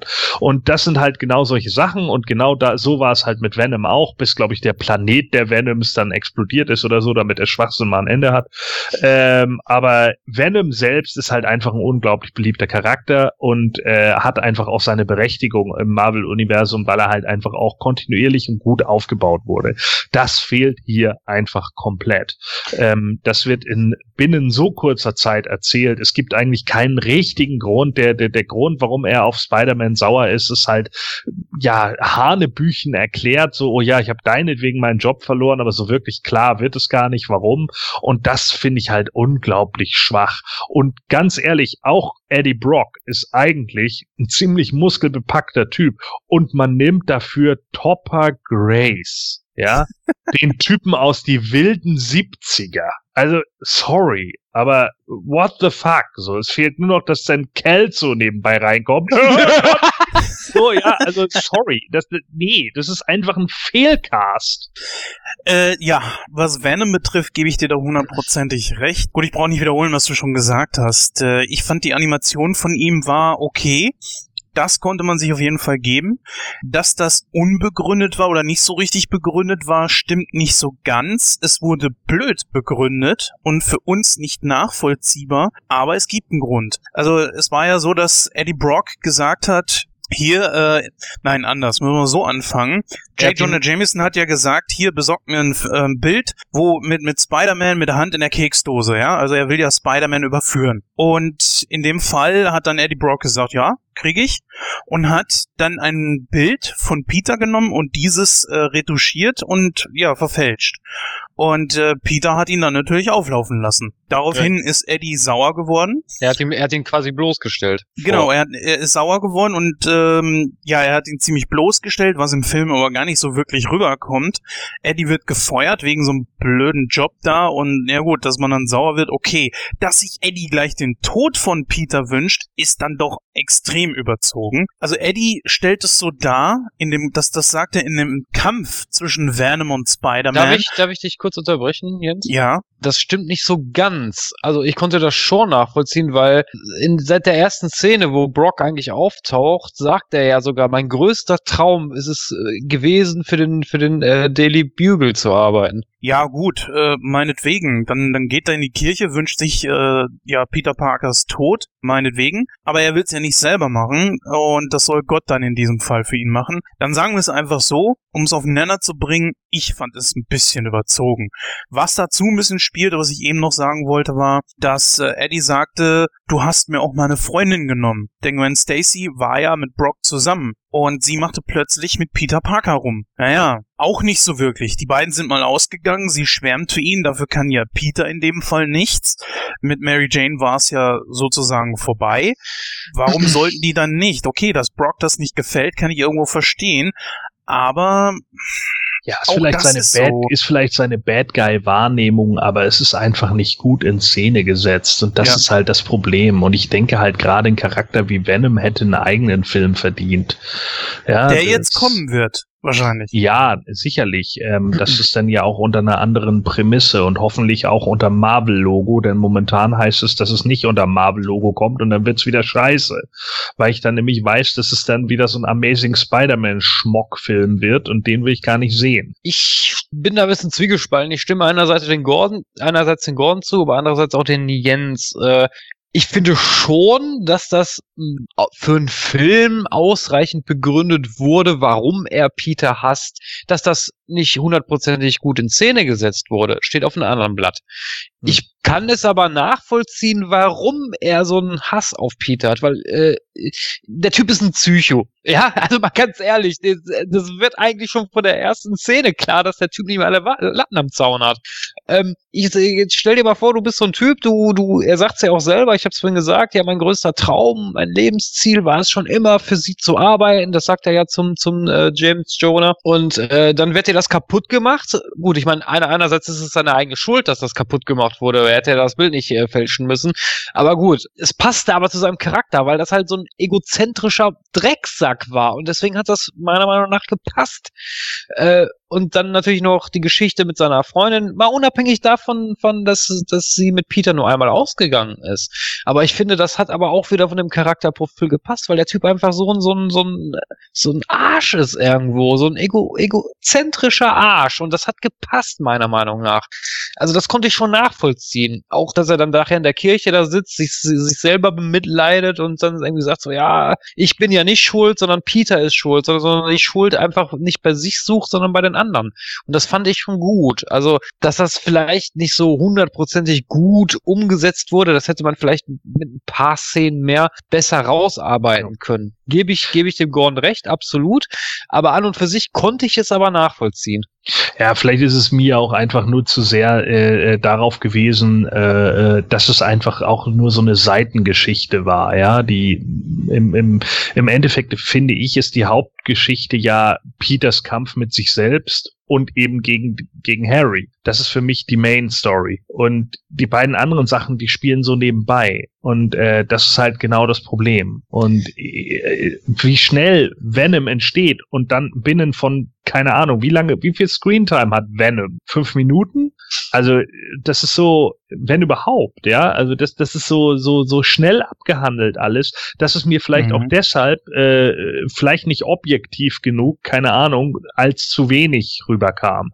Wahrscheinlich habe ich im Endeffekt dann auch nur gedacht, yo, das war jetzt ja eine geile Venom-Saga. Und am Ende ist er dann einfach tot. Äh, sieht man nicht sogar noch sein Skelett? Also, ich weiß es nicht mehr. Es ist, mhm. ist auch lange her, dass ich den Film gesehen habe. Ich habe ihn nicht nochmal extra deswegen geguckt. Ich weiß nur, dass ich damals sehr enttäuscht aus dem Kino gegangen bin.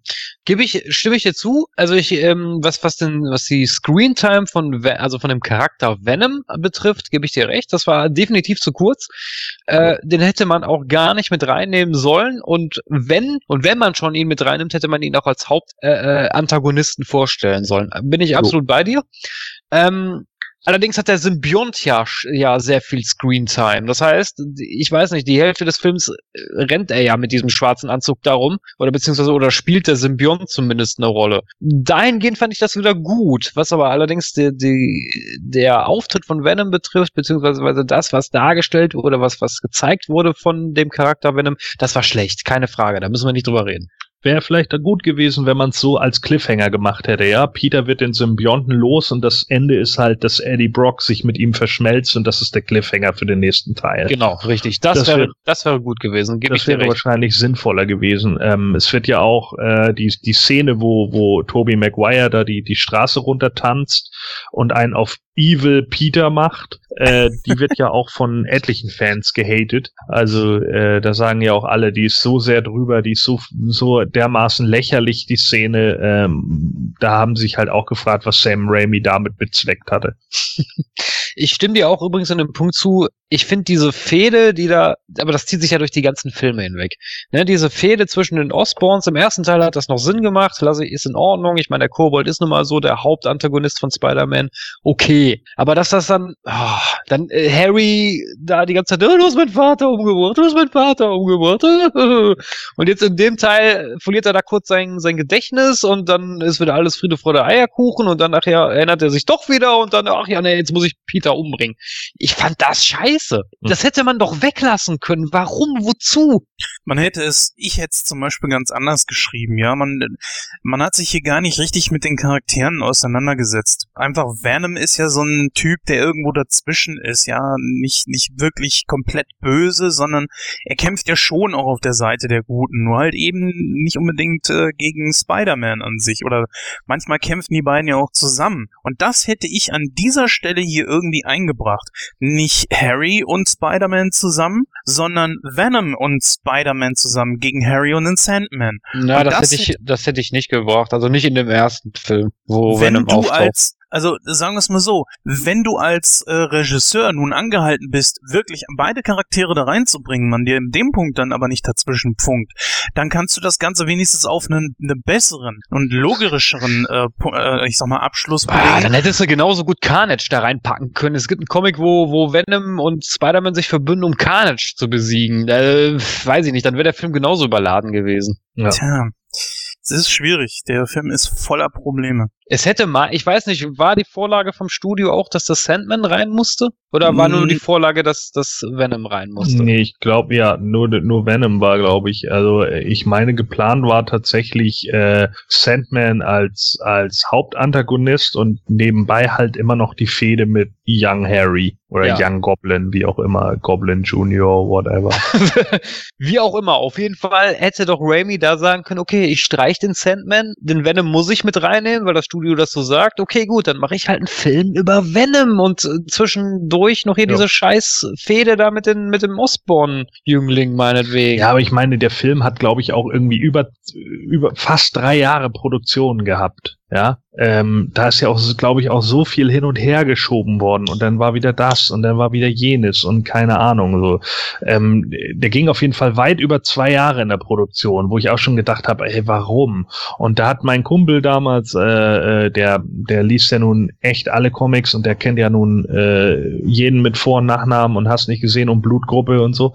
Und äh, der ist, der hat halt auch nur gesagt, naja, das, das ist immer schon kein gutes Zeichen, wenn dann die Sachen zu lange dauern, weil man dann irgendwie immer weiß, dass das da hin und her geschoben wird und hier muss noch das kommen und da muss noch das kommen und ja, im Endeffekt ist es genauso gekommen, leider. Ja. Es war ja auch, äh, es war ja dann sogar noch in, in, in Planung, Spider-Man 4 sollte dann die Echse als Mhm. Gegner haben. genau. Und da, da sollte dann sogar auch Carnage auftauchen. Ja, ähm, wo ich auch schon gedacht habe, so beschissen wie Venom jetzt schon dargestellt wurde, da brauche ich doch noch nicht noch einen Carnage. Vor allen Dingen nicht in, in, in dem Universum. Carnage ist ein Killer. Ja, der, der, der macht keine Unterschiede so. Das, wie, wie willst du das in dem Rating überhaupt hinbekommen? Ja, äh, muss ich auch sagen. Also andererseits äh, zu Exe erstmal, ich fand die, den Aufbau von Dr. Kurt Connors in den drei Filmen eigentlich ganz gut. Ich fand den Schauspieler auch äh, eigentlich recht passend. Mhm. Ähm, das hätte vielleicht was werden können als Echse, aber da gebe ich dir auch recht, Gordon. Ein Carnage in, in dem Raimi-Universum, wie willst du das machen? Also das, das funktioniert nicht. Da, der Typ ist total durch. Also das, das äh, würde meiner Meinung nach oder hätte meiner Meinung nach nicht funktionieren können. Ähm, aber eine andere Szene, worauf ich eigentlich hinaus wollte vorhin, ähm, das können wir mal ganz kurz mal mit reinpacken. Ich fand, was ich bei den Raimi-Filmen immer kacke fand, ich meine, im ersten Teil habe ich das noch durchgehen lassen, das war in Ordnung. Im zweiten Teil habe ich mir nur gedacht, oh ne, nicht schon wieder. Und im dritten Teil, ja, scheiße. Immer, dass Mary Jane so im Mittelpunkt steht. Und das fand ich hier wieder total daneben. Wie ihr, Weißt du noch, wo ich dir das vorhin gesagt habe, Gordon? Ich hab's doch gesagt, die alte. Also ich habe dasselbe Problem. Gordon ist da ein bisschen anderer Meinung. Vielleicht kann er uns ja erklären, warum ihn das nicht so stört. Äh, Naja, ich meine, das ist nun mal irgendwie, das, das ist Lois Lane bei Superman etc. auch. Ja, es gibt nun mal eigentlich Mädels, die irgendwie die Damsel im Comic sind so. Und natürlich ist es blöd, wenn man jedes Mal irgendwie wieder sie in, in dieser Problemzone hat, aber im Endeffekt steht sie ja auch immer zwischen den einzelnen Figuren. So, wenn sie dann wissen, dass sie ein Druckmittel ist, äh, und gerade in, in Harry weiß das ja, dann wird es natürlich auch irgendwie genutzt. ist ja ganz klar. Das, ich habe gerade eben schon zu Jens gesagt, dann kann ich auch sagen, ich spiele Super Mario Land nicht mehr, weil die dämliche Prinzessin Peach so blöd ist und sich jedes Mal vom Cooper wieder entführen lässt. Ja, also das ist, das ist halt Käsekram. So, entweder, äh, man kann da natürlich auch eine andere Story drauf aufbauen, sicher.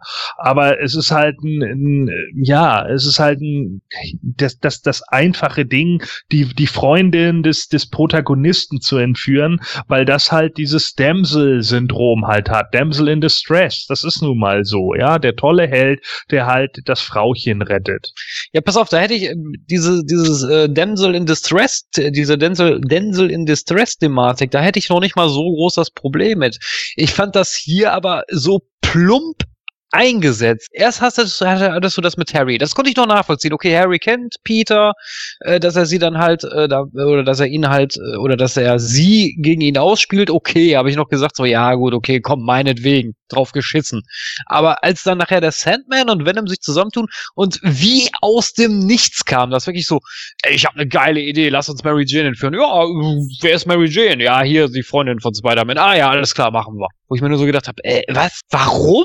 Hätte man da nicht irgendwie einen anderen Handlungsbogen machen können? Ja, sicherlich hätte man das können, aber äh, da sind ja schon so viele Handlungsbögen, die du nebenbei irgendwie spinnen musst. Da war das dann wahrscheinlich schwierig, das noch irgendwie anders zu verpacken. Ja, aber das Problem, was ich da gesehen habe, das war die gleiche Szenerie wie bei Dr. Octopus. Der, der hat doch genau das gleiche gemacht. Und das Ja. fand ich dann wieder so, oh nee, warum? Ja, ich sage ja, Spider-Man 3 ist nicht gut. Der ist nicht gut, der Film.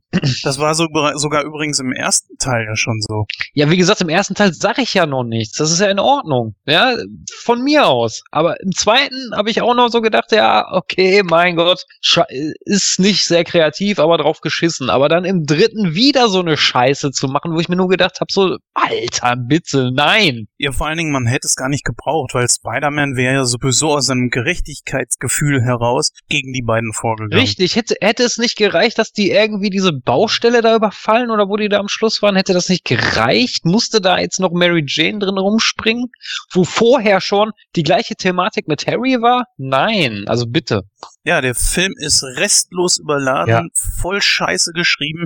Es ist aber auch so, ne, so, so, jetzt direkt umschalten, die beiden haben sich zusammengetan, dann kommt dieser komische Fernsehbericht, was sowieso schon komisch aussah, und dann sofort in, in den Endkampf rein. Und dann äh, bettelt erstmal Peter bei Harry, ey, bitte hilf mir, und der, der sagt natürlich anfänglich erstmal nein. Dann kommt natürlich dieser komische, was ist das, Butler um die Ecke und hat gesagt, naja, ich habe da mal was gesehen, also die äh, Einstiche bei deinem Vater, die waren von seinem eigenen Gleiter. Ja, das, Das fand ich, das war auch eine Scheißszene. Mal ganz ehrlich, der Butler rennt den ganzen Tag da rum, sieht, wie Harry sich da zerfrisst vor Rachegefühle und dann plötzlich in der Szene kommt er rum, ich habe in diesem Haus schon so vieles gesehen und ich habe immer geschwiegen. Aber als in der Nacht, als ihr Vater gestorben ist, habe ich gesehen, dass er von seinem eigenen Gleiter äh, aufgespießt wurde. Äh, was? Ja, kannst Ja, du das, das nicht mal ja- vorher sagen, du Dämsel? Aber das ist ja noch nicht mal das Schlimme, ne? Wenn ich so einen Brass auf jemanden hätte, würde ich sagen, okay, das mögen zwar die Dinger von seinem eigenen Gleiter gewesen sein, aber wer sagt denn, dass Spider-Man ihm das Ding da nicht reingerammt hat? Der Alte war doch gar nicht dabei, auch wenn er die Wunden vom, vom ersten Goblin äh, dann Ja. behandelt hat. Das kommt so irgendwie, ja, wir müssen es jetzt noch irgendwie drehen oder so. Wenn man schon Mary Jane mit reingebracht hat, man weiß ja ganz klar, Harry hat noch Gefühle für sie. Dass es dann aus dem Grund gemacht hat und, und, und äh, Peter geholfen hat und hinterher gesagt hat, gut, für heute, Junge, für heute. Und verschwindet dann. Punkt. Aus. Und der Tod war genauso überflüssig. Und das ist so viel Potenzial, was man verschenkt hat für mindestens noch zwei weitere Filme. Das ist echt mies gewesen. So mies geschrieben, dass ich einfach nicht verstehe, warum. Ja, und Auch vor allem wenn du- die letzten Gott. zehn Minuten gehen ja auch nur Schlag auf Schlag. Ja, es ist so, ja, ich verzeih dir, Sandman. Oh ja, Mensch, jetzt ist ja alles gelüftet zwischen äh, dir und mir, Peter. Äh, krass, dass der Butler in dem kaputten Dachstuhl irgendwo hinten gesessen hat und das mitbekommen hat.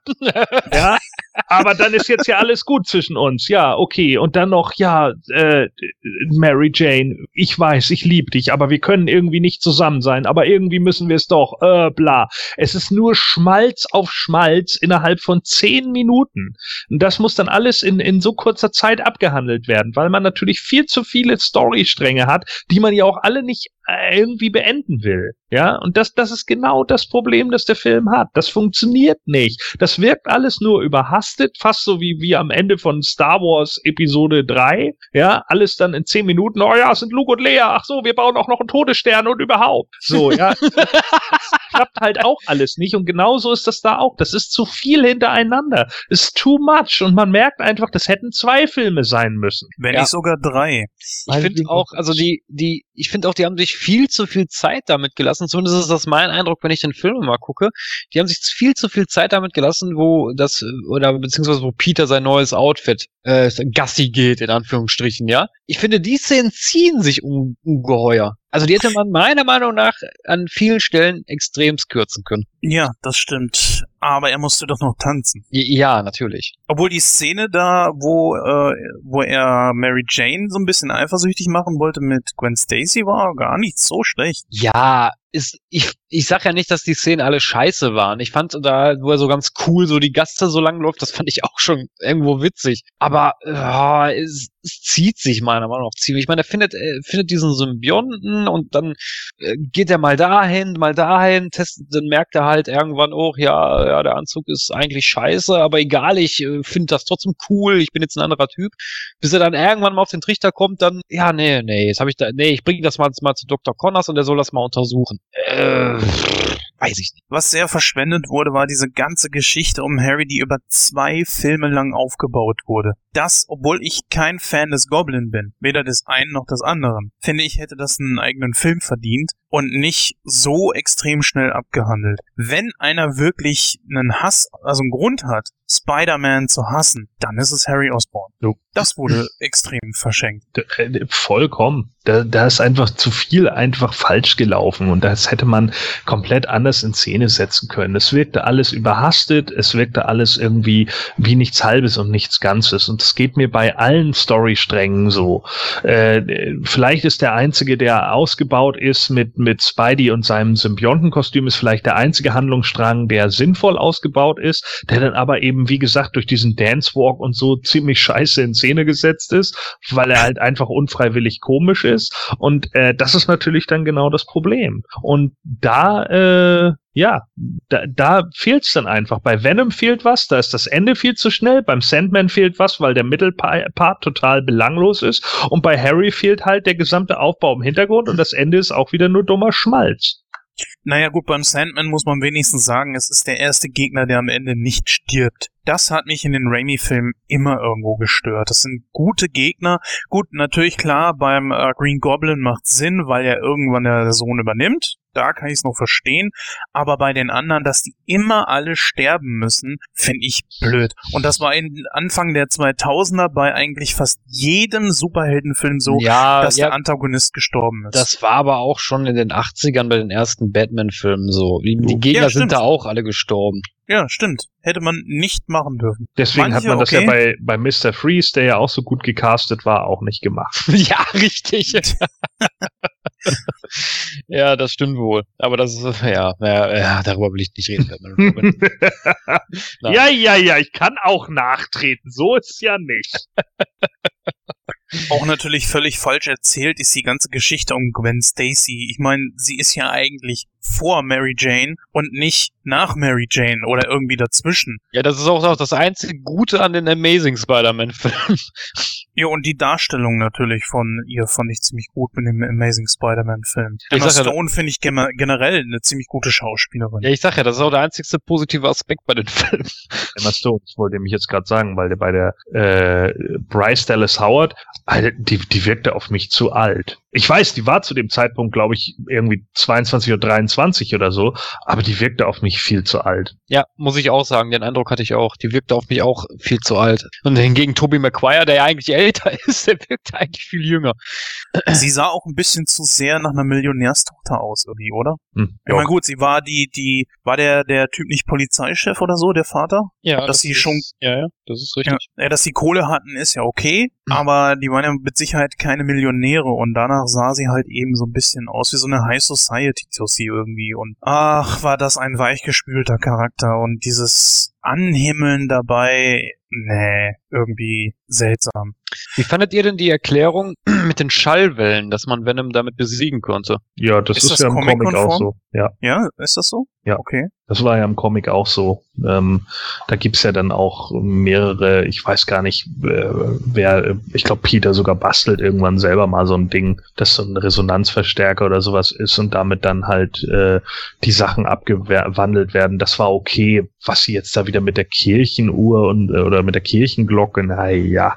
Also, ne, okay, äh, kann man so machen, aber ähm, ja, wie gesagt, auch zu schnell, zu, zu viel. Äh, funktioniert für mich einfach nicht. Also der, der, ja, krebst einfach an, an zu vielen Ecken, verreckt der Film einfach. Ist ja nicht nur das, es ist ja dem Zeit, zu dem Zeitpunkt, es ist ja, ähm, Spider-Man liegt ja auf, auf dem Bett und wartet eigentlich darauf, dass irgendeine Nachricht über den Polizeifunk kommt über den Sandman. Kommt aber ja nicht. Und dann pennt er ja ein und der Symbiont vereinigt sich dann ja mit seinem Anzug und ich weiß nicht, es, es wird ihm schwarz vor Augen und dann kommt direkt eine Blende und er hängt da an irgendeinem Gebäude dran und guckt dann guckt sich dann erstmal den den Anzug an und ja, nimmt das eigentlich so hin. Das ich würde mich doch in dem Moment erstmal fragen, so wieso ist mein Anzug im Moment schwarz? Wie, wie kommt das?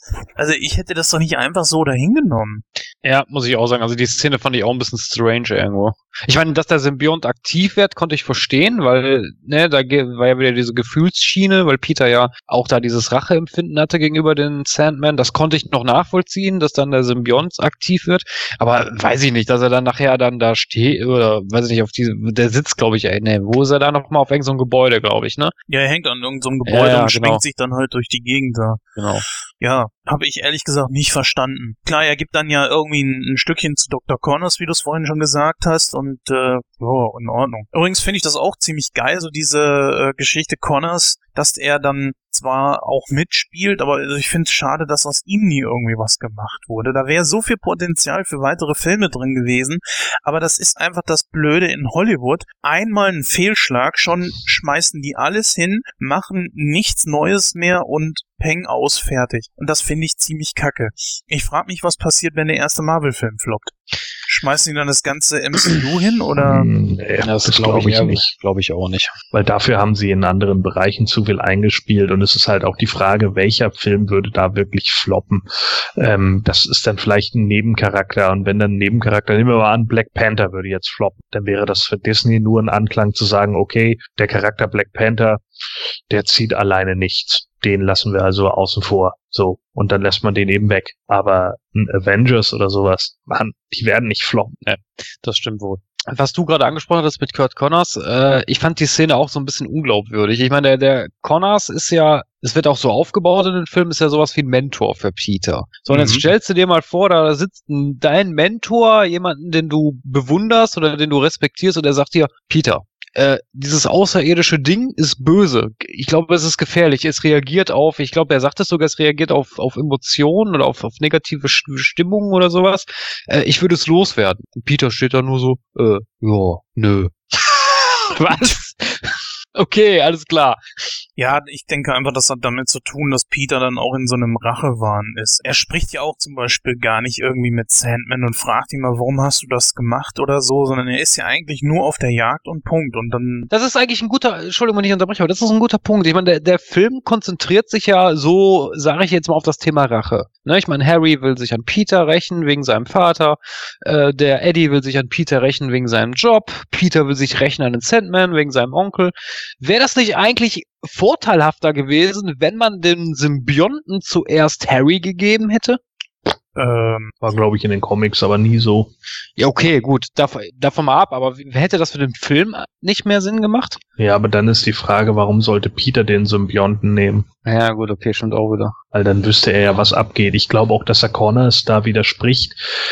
Äh, hat halt eher den Punkt, dass der Symbiont ja auch seine Emotionen so heftig anspricht. Ne? Also der Symbiont macht ja sich einfach nur an, an den Emotionen zu schaffen und eben nicht an, an Peters rationaler Seite. Das ist halt genau der Punkt. So und die Emotionen, dass sein Onkel tot ist, die wiegen halt immer noch hoch in ihm. Das finde ich sogar ganz okay. Also ja, aber generell, ja, der Film, ja, es ist einfach zu viel. Was, was Amazing Spider-Man 2 mit Doc Ock so gut gemacht hat, ist, dass er sehr fokussiert ist. So, ja, man, man hat da irgendwie so zwei Stories. Er, er seine Beziehung mit Mary Jane und die eben das, das Ding, dass Dr. Octopus halt da ist. Und dann vielleicht noch so ein bisschen seine, seine eigene Weiterentwicklung. Aber diese beiden Geschichten, die kann man am Schluss gut miteinander verbinden und deswegen funktioniert es auch, dass Mary Jane dann nochmal von Dr. Octopus da irgendwie äh, entführt wird oder wie auch immer, ähm, weil man so eben beides zusammensetzt und dann auch sieht, so, ja, wir gehören gehören einfach zusammen.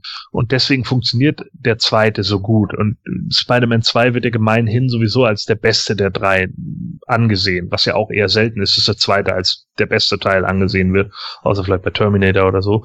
Mhm. Ähm, das, das macht für mich alles Sinn, aber das macht der dritte halt einfach nicht. Und das sind zu viele Sachen, Mann. Es sind ja nicht nur diese vier Stories, es ist ja dann auch noch so viel, was du dann noch nebenbei hast. Dann dieses Hin und Her mit Mary Jane, dann das Hin und Her mit Gwen.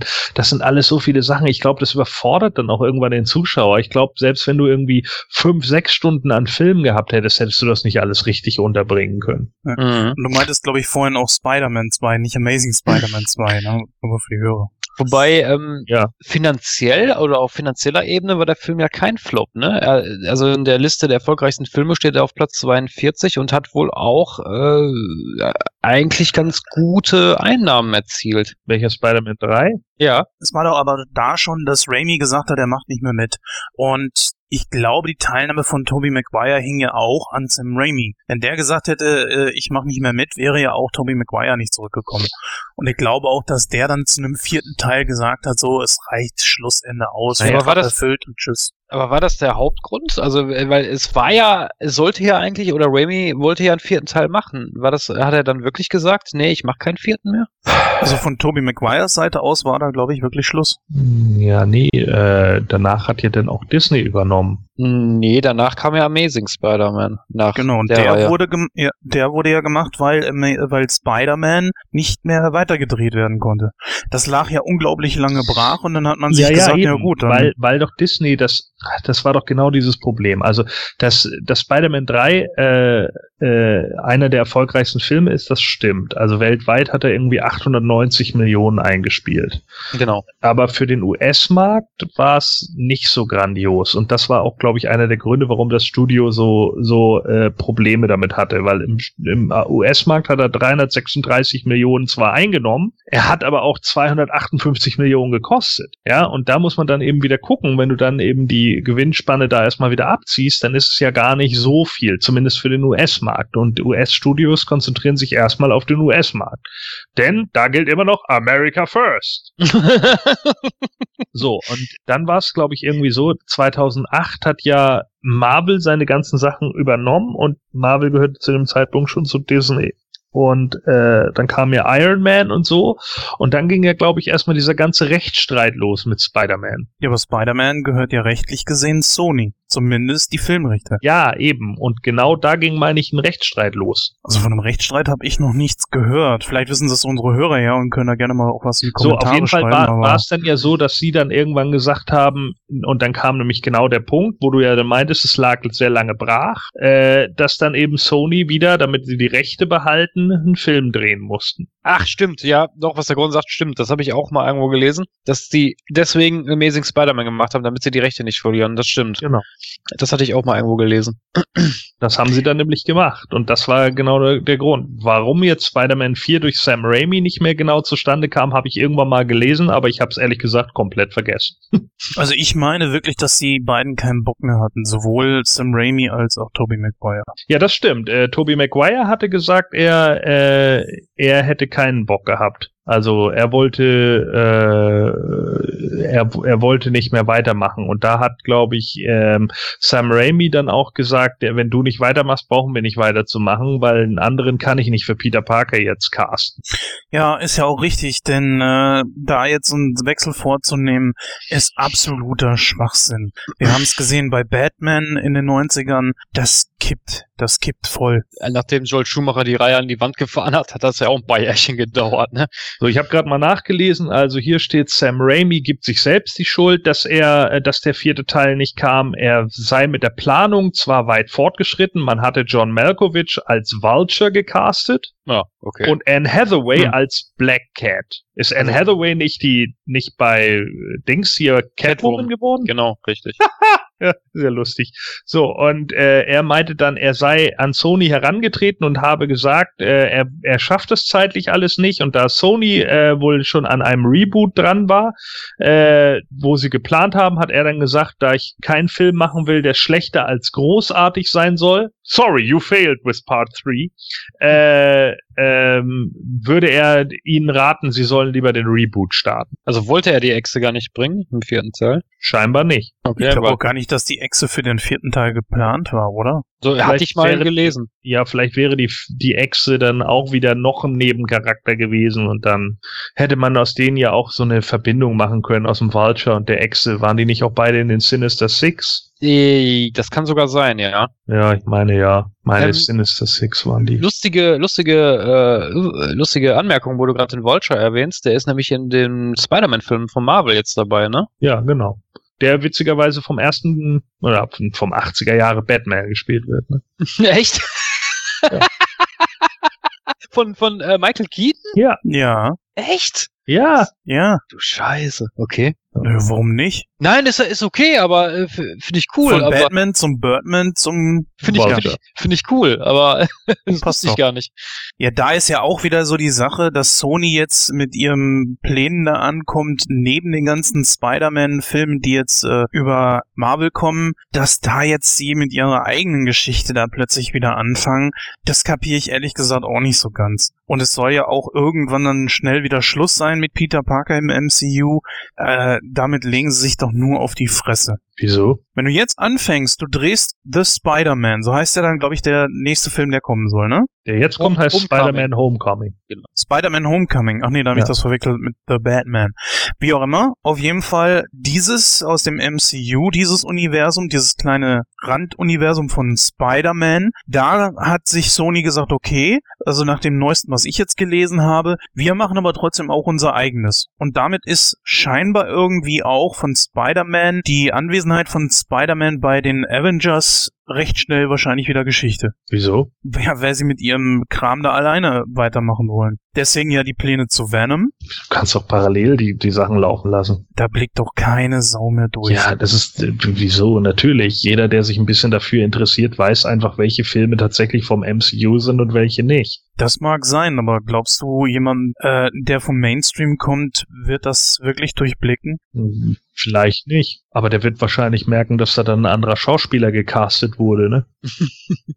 Sofern Spider-Man in Venom denn mitspielt. Du brauchst Spider-Man nicht zwingend für einen Venom. Ich meine, dann könnte ich auch sagen, irgendwie, ja, scheiße, der erste Hulk, der rauskam, hat heute überhaupt nichts mehr mit dem MCU zu tun. Das ist ja kacke. Oder die, was weiß ich, die Batman-Trilogie von Nolan hat nichts mehr mit dem jetzigen Batman vs. Superman zu tun. Ja, hat's ja nicht. Ja, eben, aber da kann ich dann ja auch sagen, ja, meinst du das Raffen, die, der, der, meinst du das rafft der durchschnittliche Kinozuschauer? Das bestimmt, aber wenn die beiden Sachen parallel laufen, Ja, das muss man, verstehst du, das sehe ich so ein bisschen. ja, das muss man denn ja auch erstmal sehen. Vor allen Dingen ist ja auch die Frage, wie viel läuft da parallel. Wenn Sony jetzt gerade erst in den Planungen ist, dann ist das doch in zwei Jahren, äh, wird es doch erst in zwei Jahren wieder stattfinden, frühestens. Bis dahin ist das MCU schon mit, mit den Avengers so weit fortgeschritten, dass man da die Hauptstoryline abgehakt hat. Ja, Der Infinity War kommt ja schon. Ich glaube Ja. nächstes Jahr, ne? Oder dieses Jahr schon? Nächstes Jahr. Nächstes Jahr, ne? Ja. Und 2019 kommt dann der nächste Teil. Und äh, dann ist es ja auch so langsam am Ende, was das angeht, was ich auch in Ordnung finde. Aber das MCU ist halt einfach echt gut. Und ich denke, äh, natürlich will Sony da auch irgendwie ein Stück vom Kuchen abhaben und dass sie dann eben, ne, wie sagte der, wie sagte äh, James Rolfe, der Angry Video Game Nerd, mal so schön, äh, 50 Prozent vom Kuchen ist besser als gar nichts. Ja, richtig. das stimmt natürlich auch wieder. Und sie haben ja eigentlich dann mit dem Dreh und so weiter gar nichts zu tun. Ja, das könnten viel mehr Studios machen. Und wenn man jetzt nämlich erfolgreich zeigen kann, dass Disney und Sony so gut miteinander arbeiten und jeder kriegt 50-50, denn die Hälfte, dann wird das nämlich die Tür öffnen für ganz andere Sachen. Dann können wir nämlich irgendwann Jason versus Michael Myers und solche Dinger sehen. Das wird nämlich mal richtig geil. Na, zunächst kommt jetzt erstmal dieses große Universum von King Kong, Godzilla etc. Das stimmt. Ja, dann würde ich sagen, ähm, es sei denn, ihr wollt noch irgendwas anmerken, dann würde ich die Diskussion zu dem dritten Spider-Man-Film jetzt schließen. Ja, die Animation war teilweise gut, stellenweise war sie aber auch echt schlecht. Der Film ist meiner Meinung nach einfach über die letzten zehn Jahre nicht so sonderlich gut gealtert. Manche. Effekte sind echt ein bisschen kacke. Venom kam ganz gut, okay, war aber auch, sah aber auch ein bisschen zu plastisch aus irgendwie. Der Sandman ist gut getroffen worden, aber auch in verschiedenen Einstellungen merkt man einfach so, wie schnell die Technik vorangeschritten ist. Wir haben eigentlich schon so alles über das Pacing etc. gesagt und äh, denke, das können wir dann auch ad acta legen. Was ich noch anmerken würde, wäre natürlich unser beliebtes Spiel. Ja, äh, ich habe ihn nicht gefunden. Du hast die nicht gefunden. Nein, ich habe auch ehrlich gesagt gar nicht drauf geachtet. Wir reden natürlich jetzt hier, muss unsere Hörer natürlich aufklären, dass es hier um äh, Stan Lee geht, der ja ein. Cameo in den in den Filmen hatte. Aber ich äh, hab's diesmal echt, ich habe nicht drauf geachtet. Gordon, hast du Stan Lee gefunden? Äh, es ist, äh, ähm, Gott, das ist so lange her. Ich habe den so lange nicht mehr gesehen. Ähm, quatscht der nicht irgendwie mit Peter? Ja, genau. Und zwar auf der Kreuzung äh, an in, ich glaube, in wo ist das? Sagt er ihm nicht irgendwie Spider-Man ist super oder irgendwie so ein Quatsch? Nee, nee, nee, nee. Die, äh, also Peter äh, schaut auf so eine Anzeigetafel und Stan Lee steht neben ihn und dann dreht er sich kurz um und sagt, ich glaube, dass auch ein Einzelner was bewirken kann oder irgendwie sowas. Ah, ja, ja, genau. Das war Stan Lee? Ja, ja. Oh, dann habe ich doch wahrscheinlich nicht in dem Moment hingeguckt, sondern aufs Handy. Das ist so lange her. Wie gesagt, ich habe den nicht nochmal geguckt. Ich habe den äh, insgesamt auch nur zweimal gesehen. Einmal im Kino und einmal, als er nochmal im Free TV lief. Ich fand ihn beide Male nicht gut.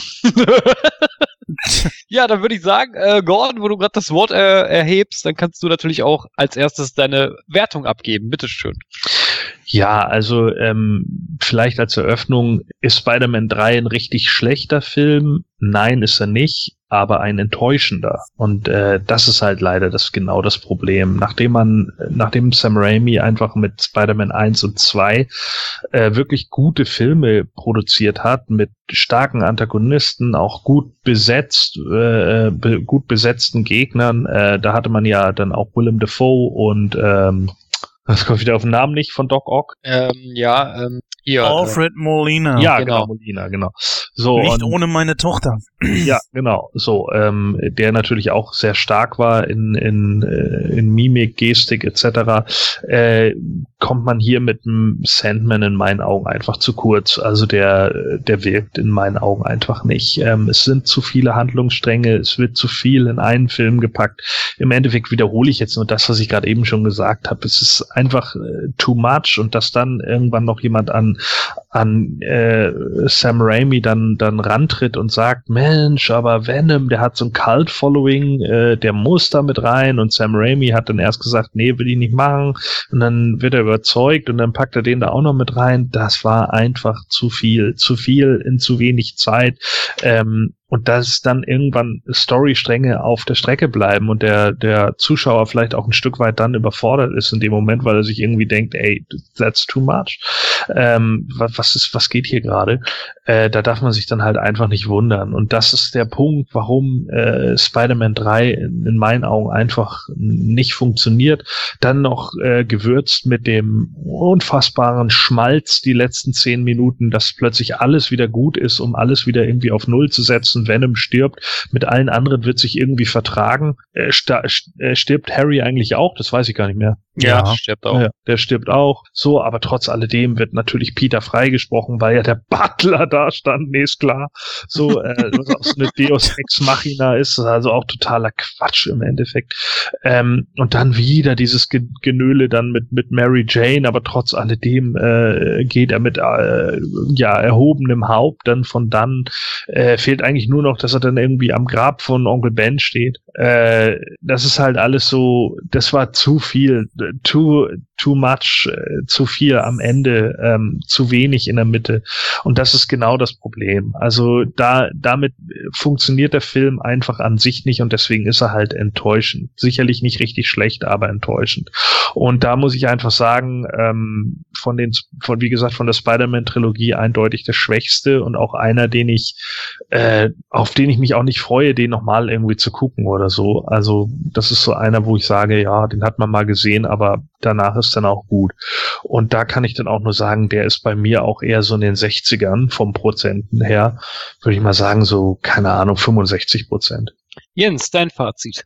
Ich möchte mich jetzt auch nicht wiederholen. Ich sag nur, er war trotzdem schauspielerisch sehr gut. Wir sind gar nicht so sehr auf die Komik eingegangen, die es ja zwischendurch auch gab. Besonders J. Jonah Jameson am Anfang mit dieser Pillengeschichte oder Miete, ne? War alles okay, hätte auch gerne noch ein bisschen mehr drin sein können. Ja, und ansonsten storytechnisch war das der absolute Overkill. Das war klar, dass das Ding eigentlich so frontal gegen die Wand fährt. Ah, was gebe ich da für eine Prozentwertung?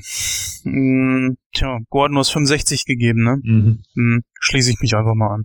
Ja, dann würde ich sagen, also ich, ich bin da ein bisschen, ich bin bei dem Film ein bisschen zwiegespalten. Ich sehe sowohl die positiven als auch die negativen Aspekte. Ich bin auf vieles schon eingegangen. Ich will mich da jetzt auch nicht äh, wiederholen. Äh, Im Großen und Ganzen, ah, ich finde, der Film zieht sich an vielen Stellen, an anderen Weise wieder zu unterhalten und auch zu überzeugen. Äh, Casting finde ich an und für sich okay. Also äh, ich finde den Sandman gut gecastet. Also ich kann da jetzt eigentlich nicht so gro- äh, negativen Aspekt finden. Ähm, allerdings, wie gesagt, ich habe es vorhin angesprochen und Gordon und Jens natürlich auch. Es gibt so viele Sachen, die in dem Film einfach verkehrt laufen und äh, das stört natürlich auch ein bisschen. Die beiden haben 65 gegeben. Äh, ich möchte mich da eigentlich anschließen. Ich würde auch sagen, 65 Prozent, das ist schon eine gerechte Wertung für den Film und somit kommen wir auf einen Schnitt von 65 Prozent. Wie hast du das jetzt so schnell ausgerechnet? Ja, Wahnsinn, ne? Ja, liebe Zuhörerinnen und Zuhörer, das war unsere Diskussion über Spider-Man 3. Damit haben wir auch die Raimi-Reihe jetzt abgeschlossen. Das heißt, ähm, die Amazing Spider-Man-Reihe haben wir ebenfalls schon abgeschlossen. Ha, sieh mal einer an. Das heißt, wenn dann irgendwann äh, Homecoming äh, anläuft in den Kinos, ich denke mal, den werden wir alle sehen, dann können, können wir dann damit weitermachen, was Spider-Man betrifft. Ähm, wir sind soweit durch. Wie gesagt, wenn ihr noch irgendwelche Anmerkungen habt, dann könnt ihr die natürlich uns gerne zukommen lassen. Schreibt uns eine E-Mail an info at nightcrow.de oder hinterlasst einfach einen Kommentar in dieser Newsmeldung auf unserer Internetseite www.nightcrow.de oder in den Social Medias. Ähm, bleibt eigentlich nur noch die Verabschiedung, aber vorher gibt's wie gewohnt die Outtakes.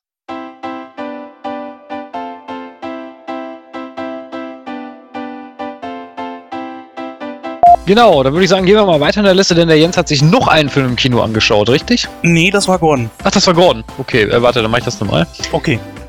Warte, warte, warte, warte, es, es war noch nicht alles an bei mir. Ja, aber mich hier doof anmachen, ne? Junge. Ja, das ist mein Job. Es ist verdammt hart, aber einer muss ihn machen. Erst mit Hilfe des Symbionten kann sich äh, ja die freundliche Spinne aus der Nas Nach Nachbarschaft. Was ist denn los? Tja, beträchtliches Schweigen. Er hat was über Santiago Zisma gesagt. Uh, was? Alter, du nervst. Äh, nochmal. Dann fangen wir direkt an mit Kino aktuell. Das ist doch großartig. Also, während sein ehemaliger Freund Harry Osborn zum neuen grünen Kom äh, Kobold wird. Einen neuen grünen Kondom, was? ja, ja. Gott. Sehr gut. Jens, magst du uns mal ganz kurz erklären, worum es da äh, in diesem. Äh, pff, warte. Ja, das ist gut, dass du an die Outtakes denkst.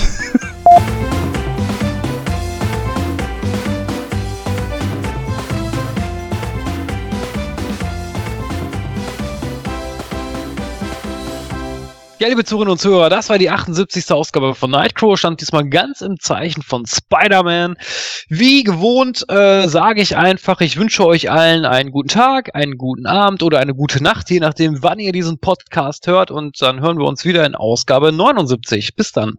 Ja, ich sag auch mal Tschüss, bis dann. Macht's gut. Geht viel ins Kino. Ich denke, es wird ein absolut geiles Kinojahr und äh, ich freue mich darauf, dass ich jetzt bald meine Silbercard hoffentlich mal bis zum Glühen bringen werden könne. Ob das jetzt gerade grammatikalisch so richtig war, das lassen wir mal dahingestellt, aber ist ja auch nicht so wichtig. Wir hören uns in Ausgabe 79, gehen strack auf die 80 zu. Ja, bis zum nächsten Mal. Tschüssi. Ja, äh, und ich muss noch die Frage stellen, äh, ganz zum Schluss, äh, wenn der äh, oder einer der Begründer des äh, Fußballvereins 1899 Hoffenheim auf diesem Gleiter steht von Harry Osborn, also Dietmar Hopp, ist er dann der Hobgoblin? Hm. Hm. Ah. Ich werde auch immer schlechter, deine Sprüche. Jens Ja, out? und.